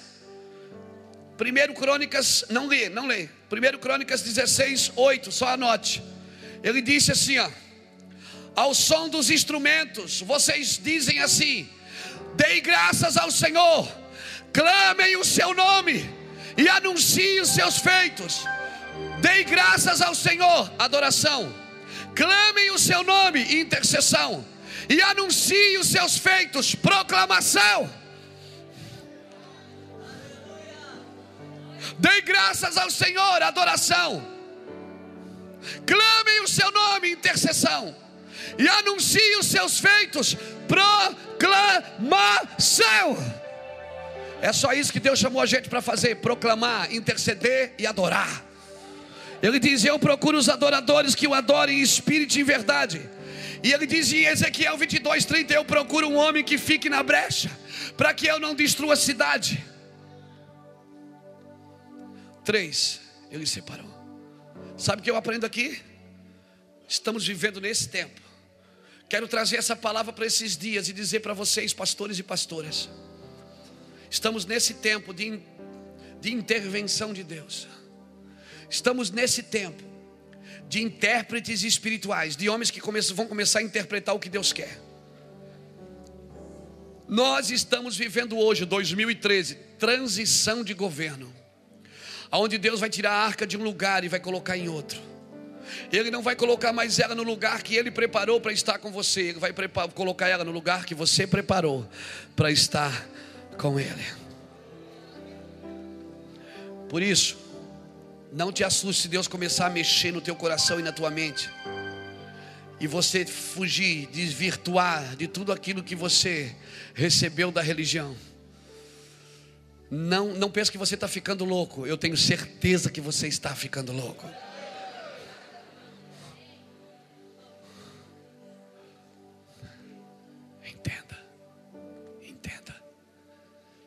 Acorda comigo. Escute. Transição de governo. Diga isso comigo. Transição de governo. É o que nós estamos fazendo. Tirando do reino, da religião e levando para o reino. Tirando do púlpito e levando para todos. Deixando Deus acessível a todos. Você não vai ter que esperar o domingo que vem para que Deus se manifeste. Você vai estar no carro, no banheiro. Deus achou Davi. E quando ele achou Davi, sabe o que ele disse? Abra sua Bíblia comigo.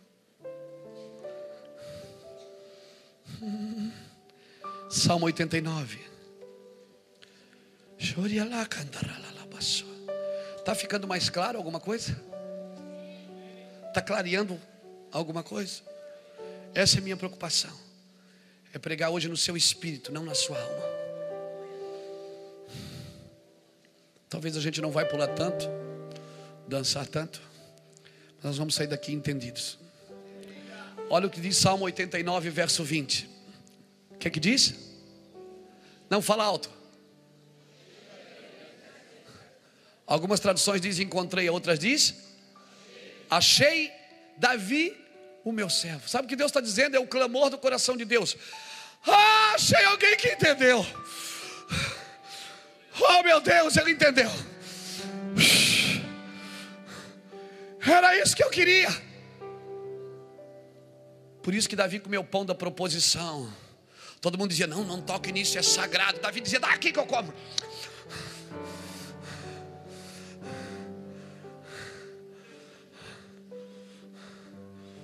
Achei Davi o meu servo. Escute, não deixa eu ler. A minha mão. Não, achei Davi meu servo com o meu santo óleo ungir.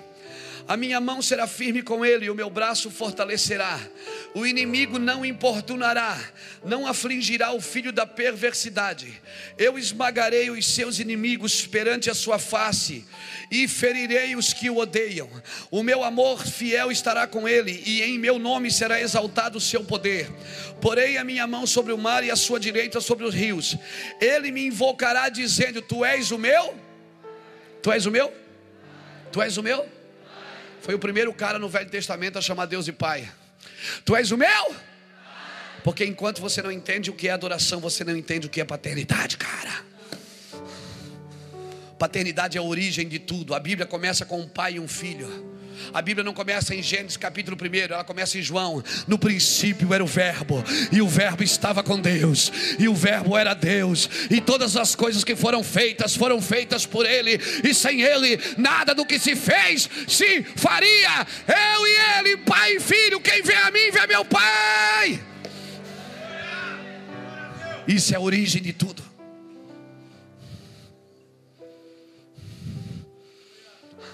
A Bíblia começa em Gênesis, mas a, a vida começa em João. Acorda, Brasil.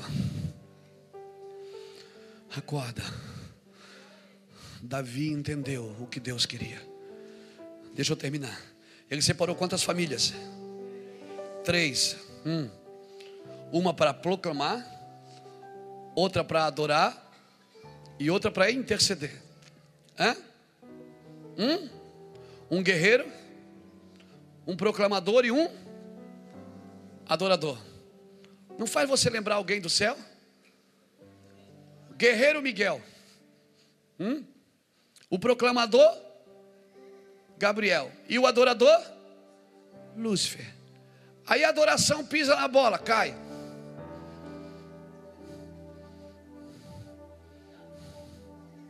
Hum? Hum.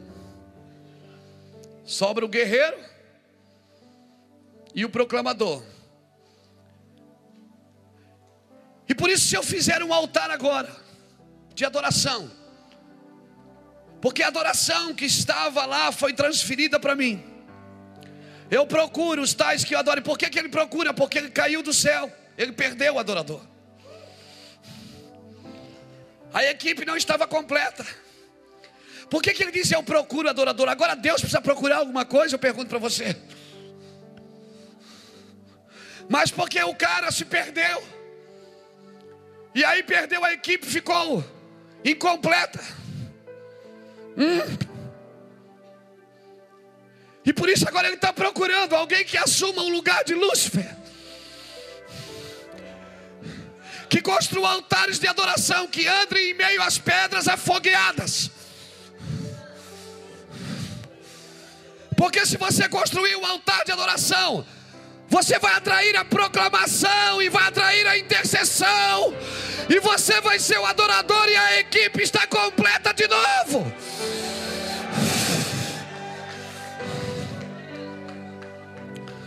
Quantos adoradores tem aqui? Você, você gostaria de descobrir por que, que Lúcifer caiu?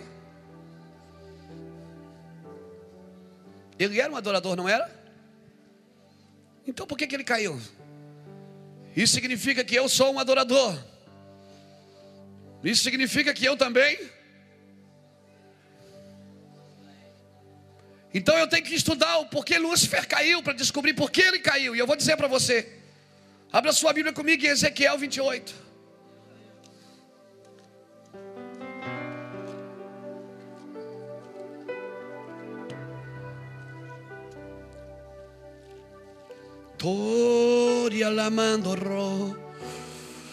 Quando nós levantamos altar de, de adoração, nós teremos a intervenção do mensageiro e do guerreiro.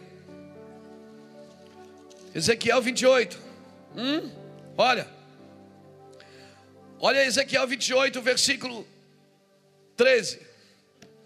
Olha o que diz o versículo 13: Estavas no Éden, jardim de Deus, cobria-te de toda pedra preciosa. Olha aqui para mim. Ele estava onde? Jardim? Peraí, o Éden não era onde Adão estava? Sabe o que eu aprendo aqui? Que o mesmo lugar que Deus tinha para ele, ele fez para Adão.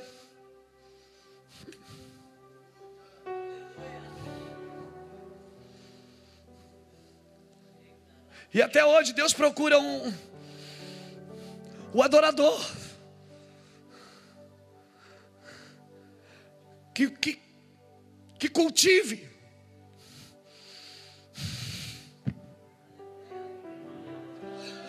Que cultive. Que cuide. Que guarde. O mesmo ambiente que tem no céu que tenha na terra para que Deus possa vir todos os dias e conversar com Ele. Agora olha porque Lúcifer caiu. Estavas no jardim de Deus, no Éden. Cobrites de toda pedra preciosa. Vamos lá. Vamos contar as pedras: sárdio, topázio, diamante, birilo, ônix, jaspe, safira, carbúnculo e esmeralda. Quantas pedras deu? Nove. Não, mas não é nove pedras. Quantas pedras o sacerdote carrega? O sacerdote levítico carrega quantas pedras? Doze. Então, peraí, então está faltando pedra. Se você ler Êxodo 28, 17 e 20, lá diz as doze pedras. Se você ler Êxodo 28, 17 ao 20, você vai ler as 12 pedras. Se você ler Êxodo 39, 10, você também vai ver as 12 pedras. Espera aí, está faltando nove pedras. Está faltando três, porque tem nove. Quais as, as pedras que faltam? Se você compara os textos que eu te dei, você vai ver que falta três pedras: jacinto, ágata e ametista. Agora, Pira comigo o cabeção. Sabe o que é que significa jacinto? Mansidão. Sabe o que é que significa ágata? Simplicidade. Sabe o que é que significa ametista? Humildade. Aí aparece o meu Jesus em Jerusalém dizendo: Aprendei de mim, porque sou manso e humilde de coração. Sabe o que ele está dizendo? As três pedras que faltavam a Satanás, eu tenho comigo para devolver para vocês. Aprendei de mim, porque sou manso, humilde. E sabe onde ele nasceu? Onde ele nasceu? Não, num lugar muito simples. Simplicidade, humildade, mansidão que faltava que faltava em Satanás, e por isso ele caiu, ele trocou isso por ouro. Se você estudar Ezequiel bem afim, que você vai entender o que eu estou falando. Eu não tenho tempo para entrar aqui. E por isso ele caiu. Só que as estolas hoje tem 12. Um sacerdote, quando você olha para ele, ele tem 12 pedras. Ele não, ele não representa uma denominação, ele representa o reino. De onde você olha para o sacerdote, se você olhar de lado, as pedras estavam no ombro. Se você olhasse de outro, elas estavam no ombro. Se você olhasse de frente, elas estão na estola. E em cima do coração do sacerdote tinha duas pedras, Urim e Tumim. Urim significa luz, Tumim significa perfeição. Quando eles iam orar por alguma coisa, aquelas pedras, alguns, alguns teólogos afirmam que elas brilhavam. Porque a vontade de Deus acima do, do coração do, do sacerdote. Não é o sacerdote que decide, é as pedras, a vontade de Deus que está sobre ele. Deixa eu terminar. Hoje, nós estamos num tempo de transição. Você escolhe para onde vai levar essa arca. Ou você vai levar para o tabernáculo, vai continuar matando boi. Porque daí agora tem, tem dois modelos de igreja. Tem a de Davi e tem a de Moisés. Aí você chega, aí você ia na igreja, aí quando você batia lá no tabernáculo, alguém dizia: Não, é, essa igreja aqui nós não permitimos. Cabeludo não é aqui, cabeludo é lá naquela igreja não. Lá, porque aquele lá ele está desviado, ele perdeu a visão. Ele está desviado, porque ele fez uma tenda agora para ele. O negócio lá é mais livre. Não tem nem pia para lavar a mão. Ninguém mata boi. Não, aqui tem sangue.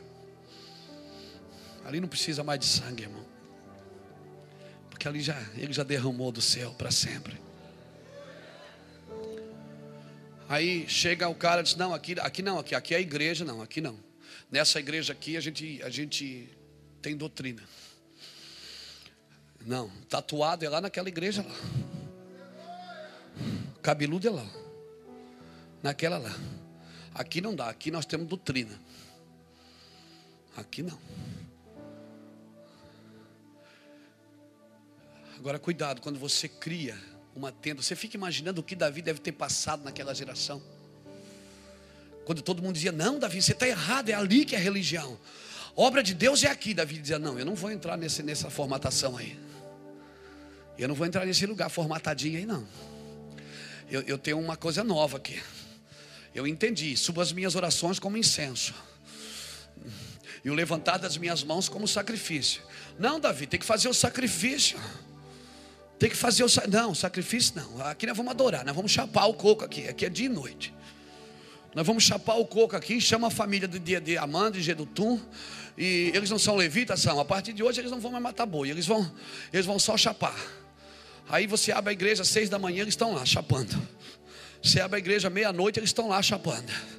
Você vem de tarde na igreja, eles estão chapando. Aí você fica, meu Deus, meu Deus, para que tudo isso, né? Aí você diz: Não, irmão, o cara de bermuda é aqui nessa igreja não pode, mas nessa aqui pode. Aí diz assim: Ah, lá pode tudo, pode ir, que lá pode tudo. Cuidado. Às vezes você pode estar no modelo de Deus e nem percebe. E quando Davi achou, Deus achou Davi, Deus disse: Achei. Achei ele. Eu sei, pastores, que vocês estão carregando uma arca. Eu sei que você quer fazer a coisa certa, eu também quero. Mas eu não vou fazer a coisa certa do jeito errado. Porque alguém disse para mim que é desse jeito. E se eu não concordar, eu sou rebelde. Não. Sabe por que, que Davi foi rei? Porque ele nunca quis ser rei. Davi nunca brigou pelo trono. Davi, até quando pecou, ele não pediu, Deus, segura o meu ministério, não deixa ninguém pegar, não. Ele disse: Não, retire de mim o teu espírito, dá-me a alegria da tua salvação. Quero deixar essa palavra para você nessa manhã, querido. Se você quer entrar em lugares de adoração, você precisa sair do controle. Talvez você tenha que fazer o que Davi fez, chocar a família, botar uma roupa diferente, tirar a coroa de rei. Ixi, ninguém come pão da proposição, mas eu como.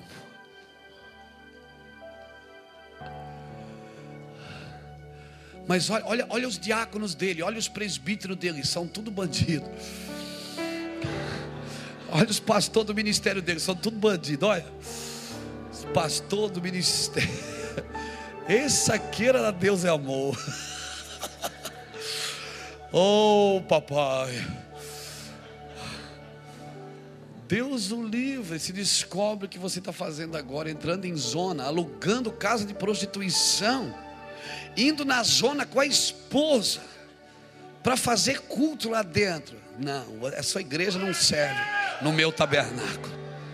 A sua igreja não cabe no meu tabernáculo. Gastando quatro mil reais para ir na zona, alugar a zona para fazer culto na zona. Não, isso não é de Deus. Isso é coisa de Davi. Sabe o que Deus falou para ele? O cetro nunca mais se apartará da tua casa. Não adianta você ter coroa de rei, você precisa ter autoridade de rei. Não adianta você ter trono de rei, você precisa ter autoridade de rei. Se você tem autoridade de rei, você pode ser rei debaixo de uma árvore. Você pode ser rei numa caverna, cheio de bandido, cheio de rebelde. Eita Deus.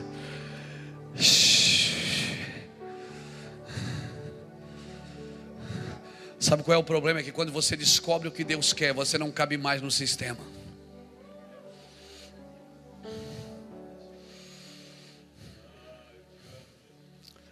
Quando você descobre, você lê a Bíblia, aquelas coisas saltam no teu peito, você diz: Meu Deus, é isso. Aí você não quer mais salário, você não quer mais cargo, Você não quer mais trono, você não quer mais nada. Você quer só estar com Ele. Porque dele, por Ele e para Ele são todas as coisas. Meu Deus, agora nós vamos decolar. Atenção, passageiros. Chamada, última chamada, para quem entendeu. Portão de número um. Apresente a sua identidade, documento de identidade. Mostra quem você é primeiro. Não tente disfarçar. Você não pode entrar na identidade de ninguém. Você tem que entrar na sua. Senta na cadeirinha, aperta o cinto havendo despressurização, máscaras cairão ao seu lado. Amém? Se a gente tiver que fazer um pouso forçado, porque às vezes a gente tem que fazer um pouso forçado. No mar, debaixo do teu banquinho aí tem um salva-vida. Se não tiver salva-vida, vai se lascar, você está perdido. Aleluia. Pastor, o que, é que eu faço se o avião cair? Se o avião cair, você só ora em línguas. Pastor, o que é que eu faço se não der certo? Deixa derrubar toda. Solta o cabo da nau, toma o remo na mão e navega com fé em Jesus. E então tu verás que bonança se faz pois com ele seguro estarás. Diga para o pastor que está do seu lado. Eu quero fazer um rebuliço aqui agora, irmão. Quantos pastores presidentes de igreja tem aqui? Pastor, eu sou líder do meu ministério. Levanta a mão.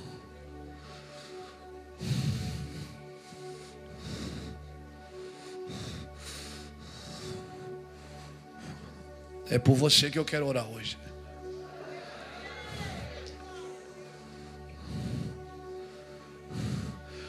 Às vezes você quer trazer a arca de volta. Mas você fica pensando, como eu vou fazer isso, meu Deus? Eu vou, eu vou, eu vou perder minha reputação. Vai. Você vai perder. Pastor, eu vou ser vítima de falatório. Vai. Pastor, e se eu mudar o modelo do culto, eu vou. Vai.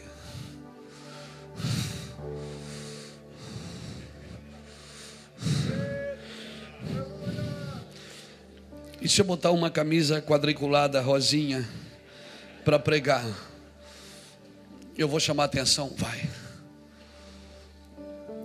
E se na rua eu tiver e Deus me pegar e eu fizer, ah!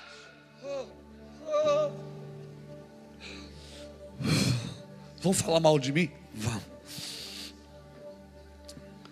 E se eu andar com uma caminhonete que eu ganhei de alguns empresários da igreja, vão falar mal de mim? Vão. E se eu ir para um programa de televisão que o empresário da igreja deu para você, vão falar mal? Vão.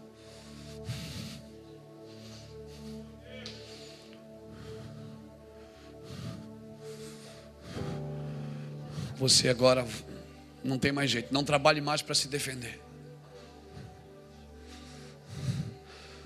Apenas olhe para os céus abertos. Vão matar você. Vá para a cruz e morra com Cristo. Pastores presidentes de igreja, por favor, se você está aqui, venha. Se você quiser isso também, eu, pastor, eu não quero mais o tabernáculo, eu quero a tenda. Meu Deus, hoje foi doideira aqui, cara. Pensei que eu ia morrer. Me deu uma pressão aqui hoje, irmão. Você não faz ideia. Agora eu vou falar porque já acabou. Me deu uma loucura, umas três vezes eu olhei para a igreja. Ela não estava aqui, ela estava indo. Me deu uma loucura. Me deu a vontade de rasgar a minha roupa.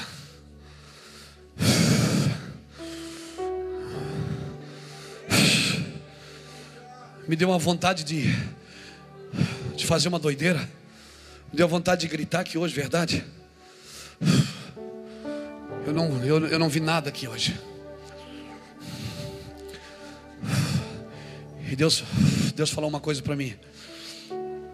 Eu quero compartilhar agora. Deus disse assim: é assim que vai acontecer.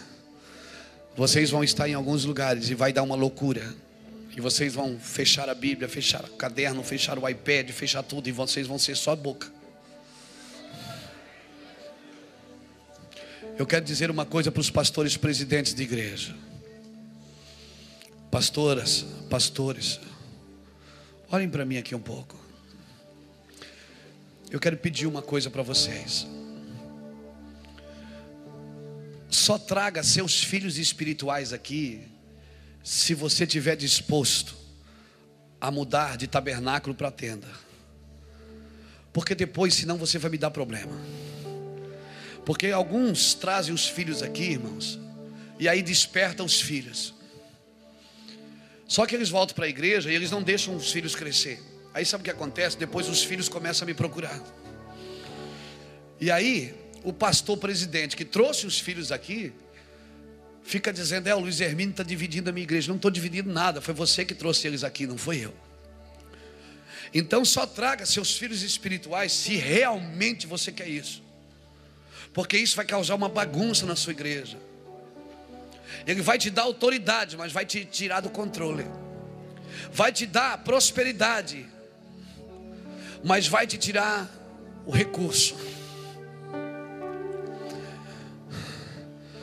Vai mudar toda a configuração do seu ministério. Então eu vou pedir, por favor, diante dessas câmeras, diante de todo mundo, só traga seus filhos espirituais aqui, se você quer essa mudança, porque se você não quer, querido, não traga eles, você compromete a gente.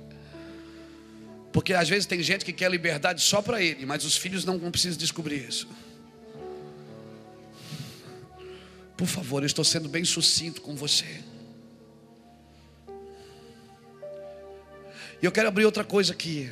Vocês vão falar, vocês vão ouvir falar muito da gente. O Mevan hoje carrega uma fama muito ruim. Nós temos um grande exército aqui, como a caverna de Adulão. Nós temos um grande exército. Israel nunca conheceu um exército como aqueles 37 homens que Davi tinha. Homens destros em lança, em espadas, em flechas, em arcos. Só que a fama daqueles homens era muito ruim. A nossa fama hoje no Brasil, irmão, ela está muito ruim. Tem gente que fala mal da gente nos púlpitos, diz para não nos ouvir porque nós pregamos heresia. Não, nós não pregamos heresia. É porque ele sabe que se ouvir a gente, vai perder aquelas pessoas que estão debaixo da mesa dele.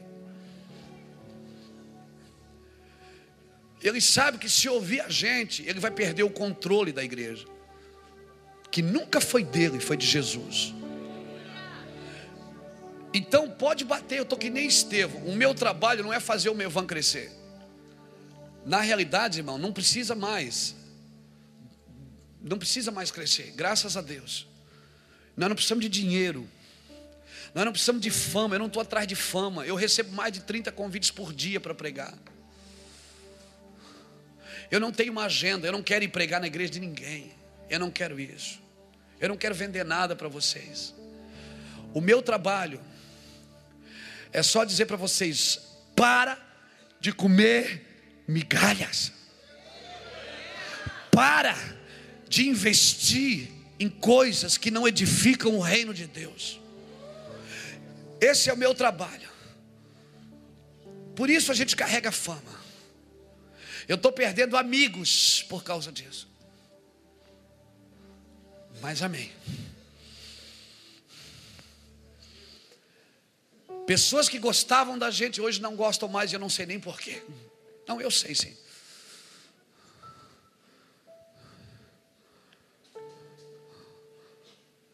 Eu quero dizer uma coisa para você. Você vai ouvir muita coisa ruim acerca de nós. Muita. Muita coisa ruim.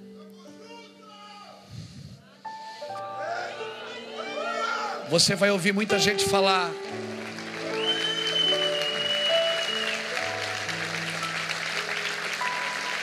Que a gente. Que eu sou um ex-viciado. Pessoas já falaram que eu prego drogado. E eu prego mesmo, eu tenho que me sedar primeiro, senão. Não... Eu não consigo, eu saio daqui, eu vou para casa, eu, um pouco do que eu falei aqui hoje eu nunca escrevi, eu vou ter que escrever ainda. Eu prego sedado mesmo, eu, sou, eu, eu só consigo pregar sedado.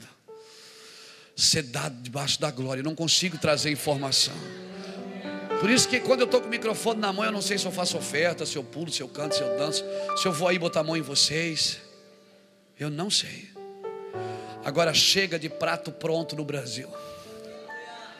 Eu não como prato pronto. Se você come, você come. Sabe por que você come prato pronto? Porque você não acredita que você pode fazer uma tenda e trazer a glória para ali. Eu não como prato, ninguém vai enfiar nada de boca abaixo aqui. Eu não tenho uma estratégia para a tua igreja crescer. Não pense que Luiz Hermínio vai te dar sete passos, vinte passos, quarenta propósitos. Não, não vou te dar nada. Eu não tenho nada para te dar. O que eu tenho para te dar é um relacionamento. Não quero seu dinheiro. Esses dias um pastor me ligou e disse: Ô pastor, precisava falar contigo. Eu disse, querido, agora eu não posso, eu estou atendendo. Ele disse: oh, estou até com dízimo para te dar. Cara, eu me senti comprado. Aí, cara, aí já veio, né? Eu disse, cara, deixa de ser miserável. Você acha que eu vou atender você porque você tem um dízimo para me dar? Eu não sei quantas pastores você já comprou, mas eu não estou à venda.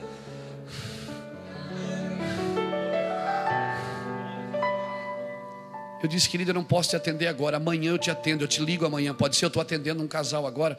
Não, mas eu precisava conversar com o senhor rapidinho. Eu disse, querido, agora eu não posso, eu estou aqui na minha sala. Não, mas eu quero te dar o dízimo.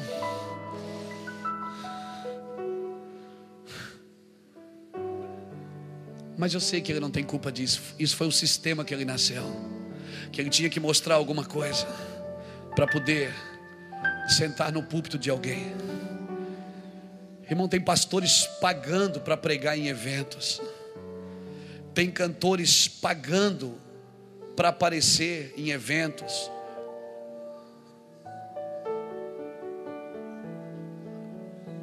Tem pessoas que pagam para cantar e para ficar famoso. Eu posso falar porque eu não nasci aí. Eu nasci na tenda. E eu não tenho medo de falar. Pessoas pagando. Quando tem pessoas no púlpito passando necessidade do seu lado, estão pagando ofertas para cantar e pregar. Querido, isso é mamão, isso não é reino de Deus.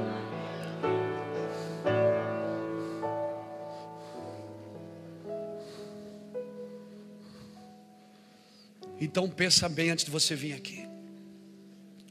Porque isso aqui é uma casa de governo que vai mexer com o teu ministério, vai fazer uma bagunça santa aí.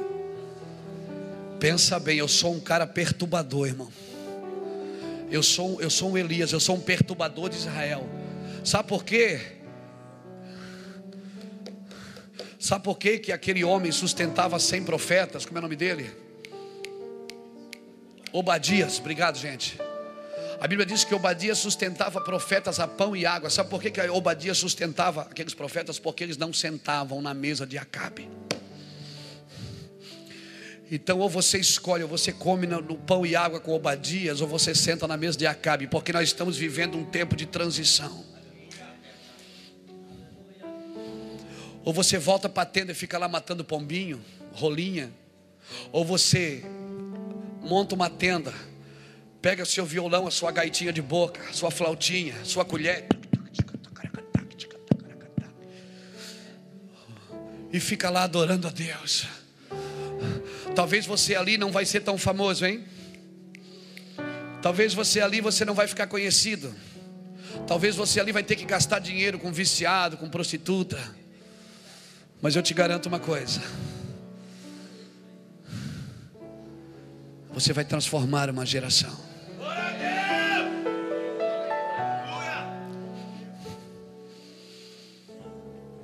Pastores, eu quero orar por vocês. Eu pedi para os nossos pastores virem aqui ajudar. Nós queremos orar por vocês porque eu sei que não é fácil começar de novo. Eu sei que não é fácil fugir de sistemas. Eu sei que não é fácil começar uma tenda. Por isso eu oro por vocês. E eu declaro que a glória na tenda vai ser tão grande. Vai ser tão grande. Torre alamando rolobia soria lá. Recalamanda la labassoria lamandorro. Senhor, dá vida para esses homens e essas mulheres. Que os ministérios deles explodam na cidade. Que haja uma unção sobrenatural sobre os seus ministérios na cidade que eles estão, Senhor.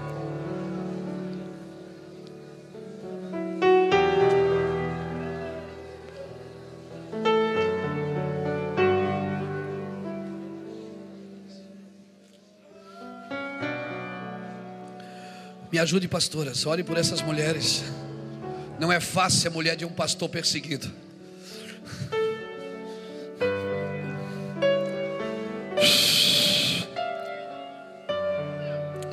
Ore.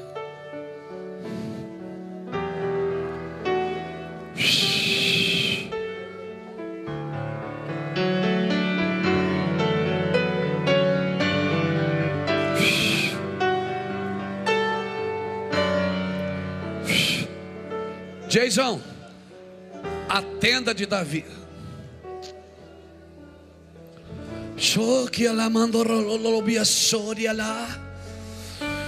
Eu oro por essa geração, eu oro.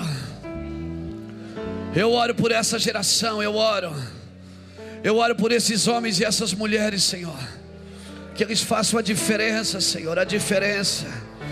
Show que la la la la la la la la la la vocês não vão comer migalhas que caem da mesa dos seus senhores. Vocês vão comer do céu pão vivo. Um chanelo te amo.